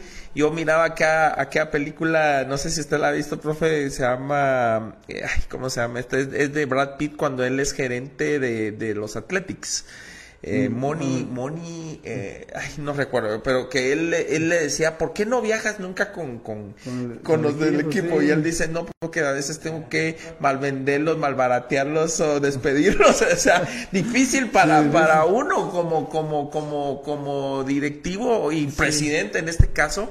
Eh, porque pues uno se hace una amistad muy muy muy muy bonita con la gente, ¿verdad? Yo creo que para el entrenador, para para el directivo, lo más difícil que hay en el fútbol es darle las gracias a alguien, porque al final uno se, esto se vuelve una familia. Y llega un momento en que uno por, lo, por, el, por el bien de la institución tiene que tomar decisiones, decisiones y, y, muchas veces con personas que nos llevamos bien, que convivimos tanto, hay que decirle, ya no, o sea, ya porque al final las personas en las instituciones somos de ciclos. Las instituciones perduran, los equipos de fútbol perduran, pero nosotros tenemos ciclos, los entrenadores, los futbolistas, y, llega un momento que el ciclo se termina. Es un ciclo natural del fútbol que, que incluso a veces, hasta por el bien nuestro, llegamos a una zona de confort en determinados equipos que cuando cambiamos nos va mejor porque salimos de esa zona de confort y eso es lo que a veces eh, el jugador no, no, no entiende o no analiza también que a veces los cambios son buenos para la carrera de ellos, para el crecimiento y no quedarse en una zona de confort. Claro. Pero creo que, que, si me preguntan a mí qué es lo más difícil del fútbol es eso. Porque todo futbolista tiene familia, depende de eso y, prácticamente uno tiene que tomar decisiones, decirles ya no, pero, pero en nuestra posición a veces tenemos que ver las cosas sin corazón. Sí, duro, duro, se vuelve duro. ¿Cómo se ve, profe, en el futuro? Hablemos aquí a unos 5, 10 años, si Dios nos da la vida, eh, eh, seguirse, eh, hablemos de quién quita dirigir una selección internacional, ¿verdad? De otro país. ¿qué, cuáles las metas de, de Amarini? Pues yo creo que las metas mías, gracias a Dios, y he sido bendecido, ¿verdad? Pues ya dirigí selección, fui campeón nacional, dirigí en el extranjero. Eh, ¿Qué podría volver a quedar o, qué me queda aquí para adelante? No quiero dirigir, y si Dios me da vida a llegar a esa edad, no quiero pasar de los 55 años dirigiendo. Ah, no quiero pasar de eso. Yo creo que ya después ahí uno uno debe estar en otras cosas, quiero, no sé, disfrutar, de, la familia, de la familia, de otras cosas. Esto, esto de irse, por ejemplo, Shela es, difícil, ¿verdad? para toda la familia y todo. ¿Usted se llevó a la familia a Costa Rica? No, fue muy difícil, no, no, ah, es muy difícil, entonces llegaban y todo, pero no es lo mismo, entonces, en sí para uno también yo creo que es desgastante, estresante, ¿verdad? Y, y no sé, me veo ya después de, esos 50, 55 años, no sé, tal vez seguir en el fútbol, pero como director deportivo, gerente deportivo, eh, o, no sé. Imagínense un, lujo de director deportivo no, o, ser un asesor, no sé, pero, pero ya no estar en el banquillo, ¿no? Y, y por eso quiero hacerlo bien estos años también. Entonces, no sé, en estos años me, me, gustaría volver a ser campeón nacional. Claro. Ah, por supuesto, sí. Me, gustaría este, llegar. Esta es la meta ahorita, pues, básicamente, ¿verdad? Me, llega, me, me, gustaría llegar a ser, estar entre, entre, entre tal vez, o ser el máximo ganador nacional de títulos guatemalteco, Que, que, que, estar en ese grupo selecto, de, de ser esos técnicos que han ganado tres títulos.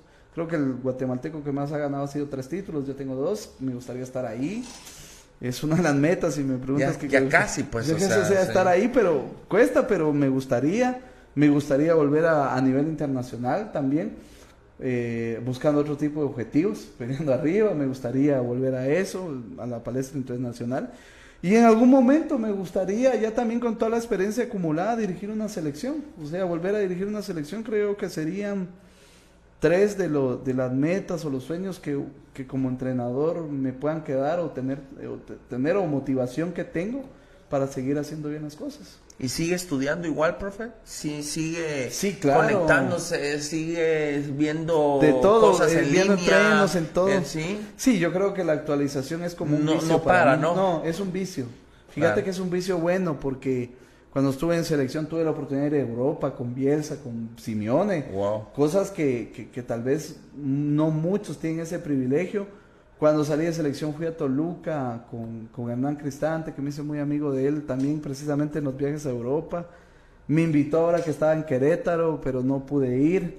Eh, tengo un amigo que está en, en el Atlanta United, está Gonzalo Pineda que iba a ir ahora precisamente, pero el periodo no me da para ir, para ir a observar entrenos. Y así al final de cuentas uno va haciendo mucha amistad. me hice muy amigo de, de, allá en Costa Rica, de, Alexander Guimaraes, que, o sea, me, presentaron y también eh, le hablaron para darme la oportunidad de, ir a él, está dirigiendo en Colombia. Me gustaría ir conociendo así el fútbol más de otras regiones, porque uno va sacando también cosas positivas, actualizándose. Pero eh, los periodos de tiempo a veces también uno cuando está dirigiendo y, bendito Dios tiene trabajo son más cortos, entonces cuando se puede, siempre estamos. Es como te digo, un vicio que, que uno quiere saber más, aprender más, actualizarse más.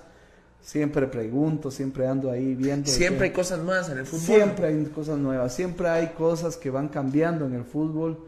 Tal vez no nuevas, pero que se van actualizando o que se pueden hacer de mejor manera. Esa sería la palabra. No, no, el fútbol es siempre fútbol, pero hay cosas que se pueden ir trabajando o entrenando de mejor manera y eso es lo que uno busca, entrenar de mejor manera. Claro, claro. ¿Quién es su profe? ¿Quién, quién fue su jugador eh, favorito de niño? De, por ejemplo, yo fui de, Diego, a usted, yo, lloré literalmente todo el día con, con la muerte de Diego. en, eh, eh, ¿Usted a quién le iba de, de, de, de y adolescente? Pues es que yo creo que todos nosotros desde el 80, ¿qué, año sos? 80, 80. yo, Sí, yo sí viví el Mundial del 86, yo sí lo recuerdo. Ajá. Yo creo que todos los que somos ahí somos de Argentina, sí, o le vamos a Argentina. Ajá, La mayoría de, de, ochenteros le vamos a Argentina porque... Vimos ese... Ganadores, o sea, siempre vamos al ganador, al ganador, al resultado, y es lo que estábamos hablando, entonces... Le van a Argentina, Yo le voy a Argentina, sí, le voy a Argentina y y también es Maradona para mí uno de los mejores jugadores, eh, eh, que, fue uno de los mejores jugadores, eh, lo puedo decir así, o el mejor de, Yo lo considero de la historia, el mejor de la historia. Entonces uno le va a Argentina. ¿Barça Real? no. ¿No? No, no, hoy no, yo le voy a más al Atlético. Ah. Sí, al Atlético, al Atlético de Madrid. son los colchoneros, son los colchoneros. Me gusta ser sufrido, me gusta ser sufrido. Es Simeone va, que también va así. No, no solo por Simeone, de antes ¿Cuántos años Simeone ahí, verdad? Es increíble, es una 10, por ahí 10 años, 12 años, es increíble. Y que un equipo que no sea tan, como Barça o Real gane, es, eso es de admirar también. O sea, todos le vamos a los que ganan, va. Claro. Pero yo siempre he sido así, pues, o sea, le, he leído equipos que, que sufren mucho, yo, yo valoro mucho eso de de los equipos eh, que no, a veces no son ni favoritos, pero logran cosas importantes, es me gusta porque las hazañas deportivas me gustan mucho las hazañas. Sí, y, y esas motivan mucho, inspiran bastante. de inspiración. Las, las hazañas deportivas son fuente de inspiración, como un Grecia siendo campeón de Por ejemplo, eso fue fabuloso. Eso fue fabuloso. O, o, ver un torneo ganado por un Malacatán, un Santo, un Guasto, o sea, son hazañas del fútbol. Y, eso... lo, lo, hacen hasta soñar a uno, pues. Si ellos pudieron, podemos nosotros, pues, ¿verdad? O un Chile ganando dos Copas América, o sea, sobre Argentina y sobre... O sea, son esas hazañas deportivas que son inspiración para decir uno lo que, que, dices, si ellos pudieron, también uno puede hacer las cosas. ¿Quién es su favorito para este mundial? Y para este mundial yo considero que puede estar entre favoritos míos, sino, no, no tanto así, sino los que yo considero que pueden ser campeones. Eh, yo veo entre un Francia eh, y un Brasil y un Argentina. Esos tres como son esas elecciones. Esta es como que la última oportunidad para, para Lionel Messi. Después de haber ganado una Copa América, creo yo, que, creo que puede es la última. es la última para Messi. Para quedarse ahí, eh, para comer en la mesa de los consagrados, ¿verdad? Sí, ahí en el Olimpo, ¿verdad? Solo eso básicamente le, falta. Y, no, ojalá, ojalá, o sea, ojalá, disfrutemos un buen mundial. Eh, sí, que va a ser raro, ¿verdad? Que lo vamos a estar viendo como en Navidad, una cosa así. Pues, la, final, la, final, casi para Navidad y todo, entonces es raro. Y eso nos va a cortar también los, los campeonatos, ¿va, profe? Seguramente. Yo creo que, que, que no, porque como no participamos, nos meten ahí entre partido mundial y Sí, ¿verdad? Sí. Así está, que termina en, en diciembre y, y es de 22 jornadas como está y clasifican ocho. Pues. Esperemos que, que clasificamos. Sí, hombre, ahí vamos a decir, ojalá que sí. pues, profe, gracias de verdad por estar con, con, nosotros. Fue una charla amena. Eh, pues, mire, yo, yo aprendo mucho cuando escucho personas como usted como el profe Cardoso que estuvo hace poquito aquí conmigo, cuando escucho al profe Julio, cuando escuchaba a Claverí. Eh, si usted se da cuenta, yo en los estadios siempre estoy con mis, con mis audífonos porque estoy oyendo a los, a los comentaristas. Yo aprendo mucho porque yo no, yo no fui futbolero. Yo, aparte, aparte que no lo jugué, yo fui muy malo para jugar fútbol.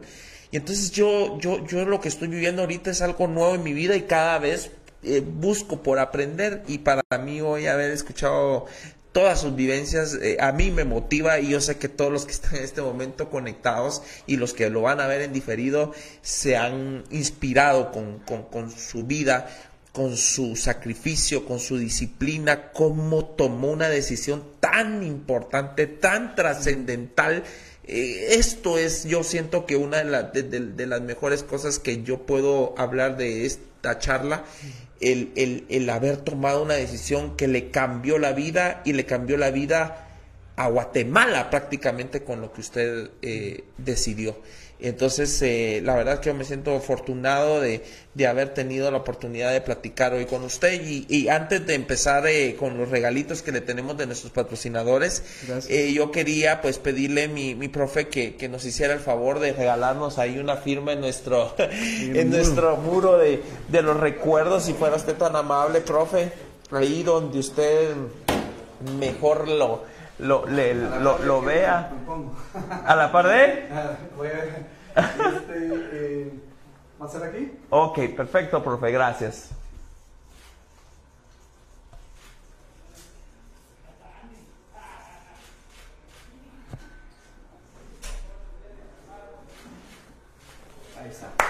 Oh, por favor, siéntese de nuevo, mi profe, por favor.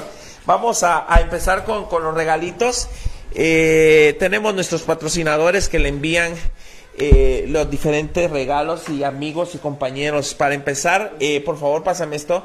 Esto se lo manda mi familia, profe. Nosotros en, en, Misco nos dedicamos a fabricar esto. Mire, mi, mi, familia es una, es una familia de chicharroneros pero también dulceros. Nosotros fabricamos canitas de leche, eh, cocadas, eh, y entonces esto es con todo mi aprecio de, parte de, mi familia para usted. Eh, eh, muchachos, me ayudan aquí a alcanzarme las cosas porque pásenme el de Ya Márquez. Ya Márquez le envía, no, Ya Márquez viste Misco. Sí. Eh, desde hace pues ya dos temporadas ya Márquez nos, nos, nos, viste y pues le envía esta, este, esta camisola, este regalo, por favor ábralo, profe. Sí, si fuera tan amable. Es eh, la, la, la, la, tercera equipación de, del Deportivo Misco, el, verde, a mí me encanta ese verde, pero ese, jugamos de vez en cuando con él, eh, porque es muy, muy, muy, muy, muy muni, entonces pues algún día cuando cuando cuando tengamos la oportunidad ahí de, que usted nos visite a Misco, pues ahí tiene ya la camisola para para para acompañarnos ahí desde las gradas, si Dios nos lo permite, ¿verdad? Con todo el aprecio de Jan Márquez y JM12. Gracias ahí a, a Jim que que bueno, le ha ido muy bien y, Sí, mire, este hombre, yo le digo, eh, yo antes de que ascendiéramos, dice el profe, yo le digo a, a, a Márquez, mira, ya, Vos lograste ascenso con Jalapa. Sí. Hiciste campeón en Jalapa.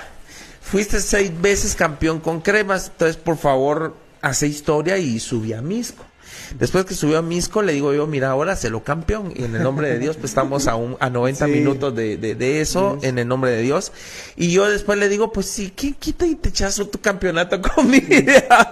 Entonces, eh, ya Márquez, eh, un gran hombre y, y la verdad que le agradecemos. Y yo espero que sí, esa es la idea que tenemos todos con él, eh, eso hemos planeado y Misco lo quiere mucho y le ha dado eh, él nos ha dado muchas alegrías y, y esperamos que, que, esté pues con, con nosotros hasta el final. En el fútbol, yo me recuerdo que le, le han dicho, va, y cuando lo saludan, va, lo saludan, dice, ¿cómo está el hijo de Neto? Le decimos nosotros, y se, ríe, ¿verdad? Porque es el, el, de la casa. Así es, él, es el referente, él es el referente, querido por toda la gente y, y, y él pues eh, muy crema, muy, muy, porque definitivamente, ¿verdad? Pero, pero hoy yo creo que ya también muy ah, misco, ya muy misco, ya, ya, tiene el corazón misqueño.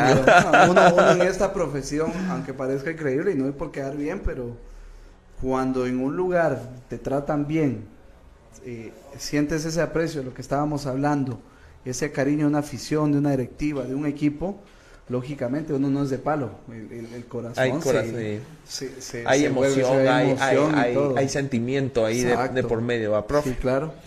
Profe, también de parte de Conalib, es este es nuestro patrocinador para ahí para, no sé cómo está usted de dieta, pero ahí para que, para que con su esposa ahí se eche el cafecito y, y tenga ahí chance ahí con todo. Más, con el frío de Shela y el Ajá, ah, no, eso va a estar bueno, aunque allá le van a, lo van a llenar de checas. y, y también Conalib le manda la o sea, se va a ir de socado ahí de, de, de, regalos, profe. Ahí, páseme la pizza al profe. Eh, eh, estas, estas a ver si no me las quitan ahí en la entrada ya. En, la, en, la entrada, en los patojos estos no. no hay hasta Lev dice que quiere. ok.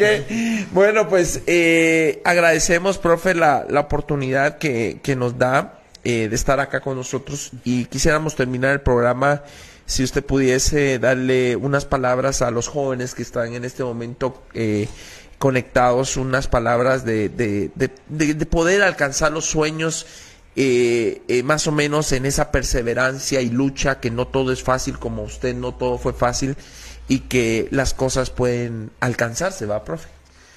Claro, mucho trabajo, mucha disciplina y mucho esfuerzo, yo creo que cualquier cosa se puede lograr. El ser humano tiene esa capacidad de, de si hay perseverancia, hay disciplina, y, y, hay ganas sobre todo de hacer las cosas, cualquiera lo puede lograr. Yo creo que, eh, no sé, soy de esos casos, o no, no quiero sonar como un ejemplo, pero les puedo decir que vengo desde abajo, de una, de una cuna muy humilde, eh, donde en un momento luché por mis sueños, eh, pero más que luchar y, soñar, trabajé para hacer esos sueños realidad. Y, y, cualquier persona que tenga sueños y lucha y se esfuerza por ellos, lo va a lograr. Hay muchos obstáculos en el camino, hay muchas veces que, uno cae, cae, eh, pone las rodillas en el suelo, pero es donde cuando uno cae y pone esas rodillas en el suelo, hay que ver para arriba, pedirle a Dios, levantarse, levantar la cara y seguir perseverando por lograr esos sueños, porque a todos nos ha pasado el problema es tener esos obstáculos, caer y no volver a levantarse, que muchas veces nos pasa, o, buscar la salida fácil para lograr un objetivo, no es nomás. Cuando uno le cuestan las cosas, cuando uno sufre y lucha por, por, lograr sus objetivos, también es cuando uno más los valora porque sabe que le costaron, sabe que cada paso que dio le costó mucho. Y, y, y para lograr esos sueños, esos objetivos, nada más que el trabajo y la disciplina también son importantes. Gracias, profe. gracias, gracias, por estar acá. Gracias a ustedes. Eh, le deseamos todo lo mejor, profe, en su carrera, en lo que viene en Shela, eh, en lo que viene en el futuro. Y, eh, para nosotros ha sido grato y sobre todo nos ha llenado, ¿verdad? Nosotros lo admiramos mucho, todos los que están acá lo admiramos, toda Guatemala lo admira eh, todo el mundo cuando supo que usted estaba con nosotros nos escribían y decían, no, pues no, me jalalo para mí. es de la gente muy, muy emocionada porque, porque sabe sus éxitos y, y nosotros nos sentimos emocionados de, de poder eh, platicar hoy con usted. Todo lo mejor, ¿oyó, profe? que Dios me lo bendiga. Y Muchas gracias por Gracias, profe. gracias, gracias de todo corazón. A todos los que nos están viendo, pues agradecerles profundamente a, todos nuestros patrocinadores, a Castor Pizza, a Bolt, eh, también a Conaliv, a JM12, por el apoyo, por la ayuda, por patrocinar este, este podcast. Este fue el catorceavo episodio de esta segunda temporada. Y recuerde que este próximo sábado, a partir de las 2 de la tarde, abierta las puertas del Estadio Santo Domingo de Misco, eh, completamente gratis. Así que no hay excusa. Nos llovió hace 15 días, puede que nos llueva, pero se puso mucho más alegre y es la parte de la bendición. Son 90 minutos para poder terminar esta historia de Misco en la primera división y empezar una nueva etapa en la Liga Mayor. En el nombre de Dios pues ojalá podamos ser campeones. Tenemos fe, hemos hecho lo que es necesario y esperemos en Dios que, así se pueda dar. Este próximo jueves eh, tendremos nuestro episodio número 15 y vamos a tener a, un, eh, eh, um, ¿cómo se dice? TikToker, un TikToker de, de, lo más fabuloso, yo lo admiro mucho desde que vi un TikTok que muy, muy bueno de él y a partir de ese momento pues mm, todos los días mm, veo si ya tiene algún nuevo contenido. Así que este próximo miércoles estará el TikToker, eh, el Guti. El Guti, eh, eh, ¿tiene algo otra? ¿Cómo, El Guti Sierra, el Guti Sierra estará con nosotros este próximo jueves a partir de las 7 de la noche. Así es que gracias por haberse conectado, gracias a todos, que Dios me los bendiga, gracias profe, gracias a todo el equipo de producción, todos rojos. Estás un poquito tristes, tristes, un poquito tristes porque no, no, no se logró en esta final de ida, pero quien quita remontamos en la, en la final de, de vuelta, en el nombre de Dios, eh, porque si no, estos patojos les va a dar el, el, les va a dar el bajón. Dios me los bendiga, Dios me los guarde, hasta la próxima, muchas gracias.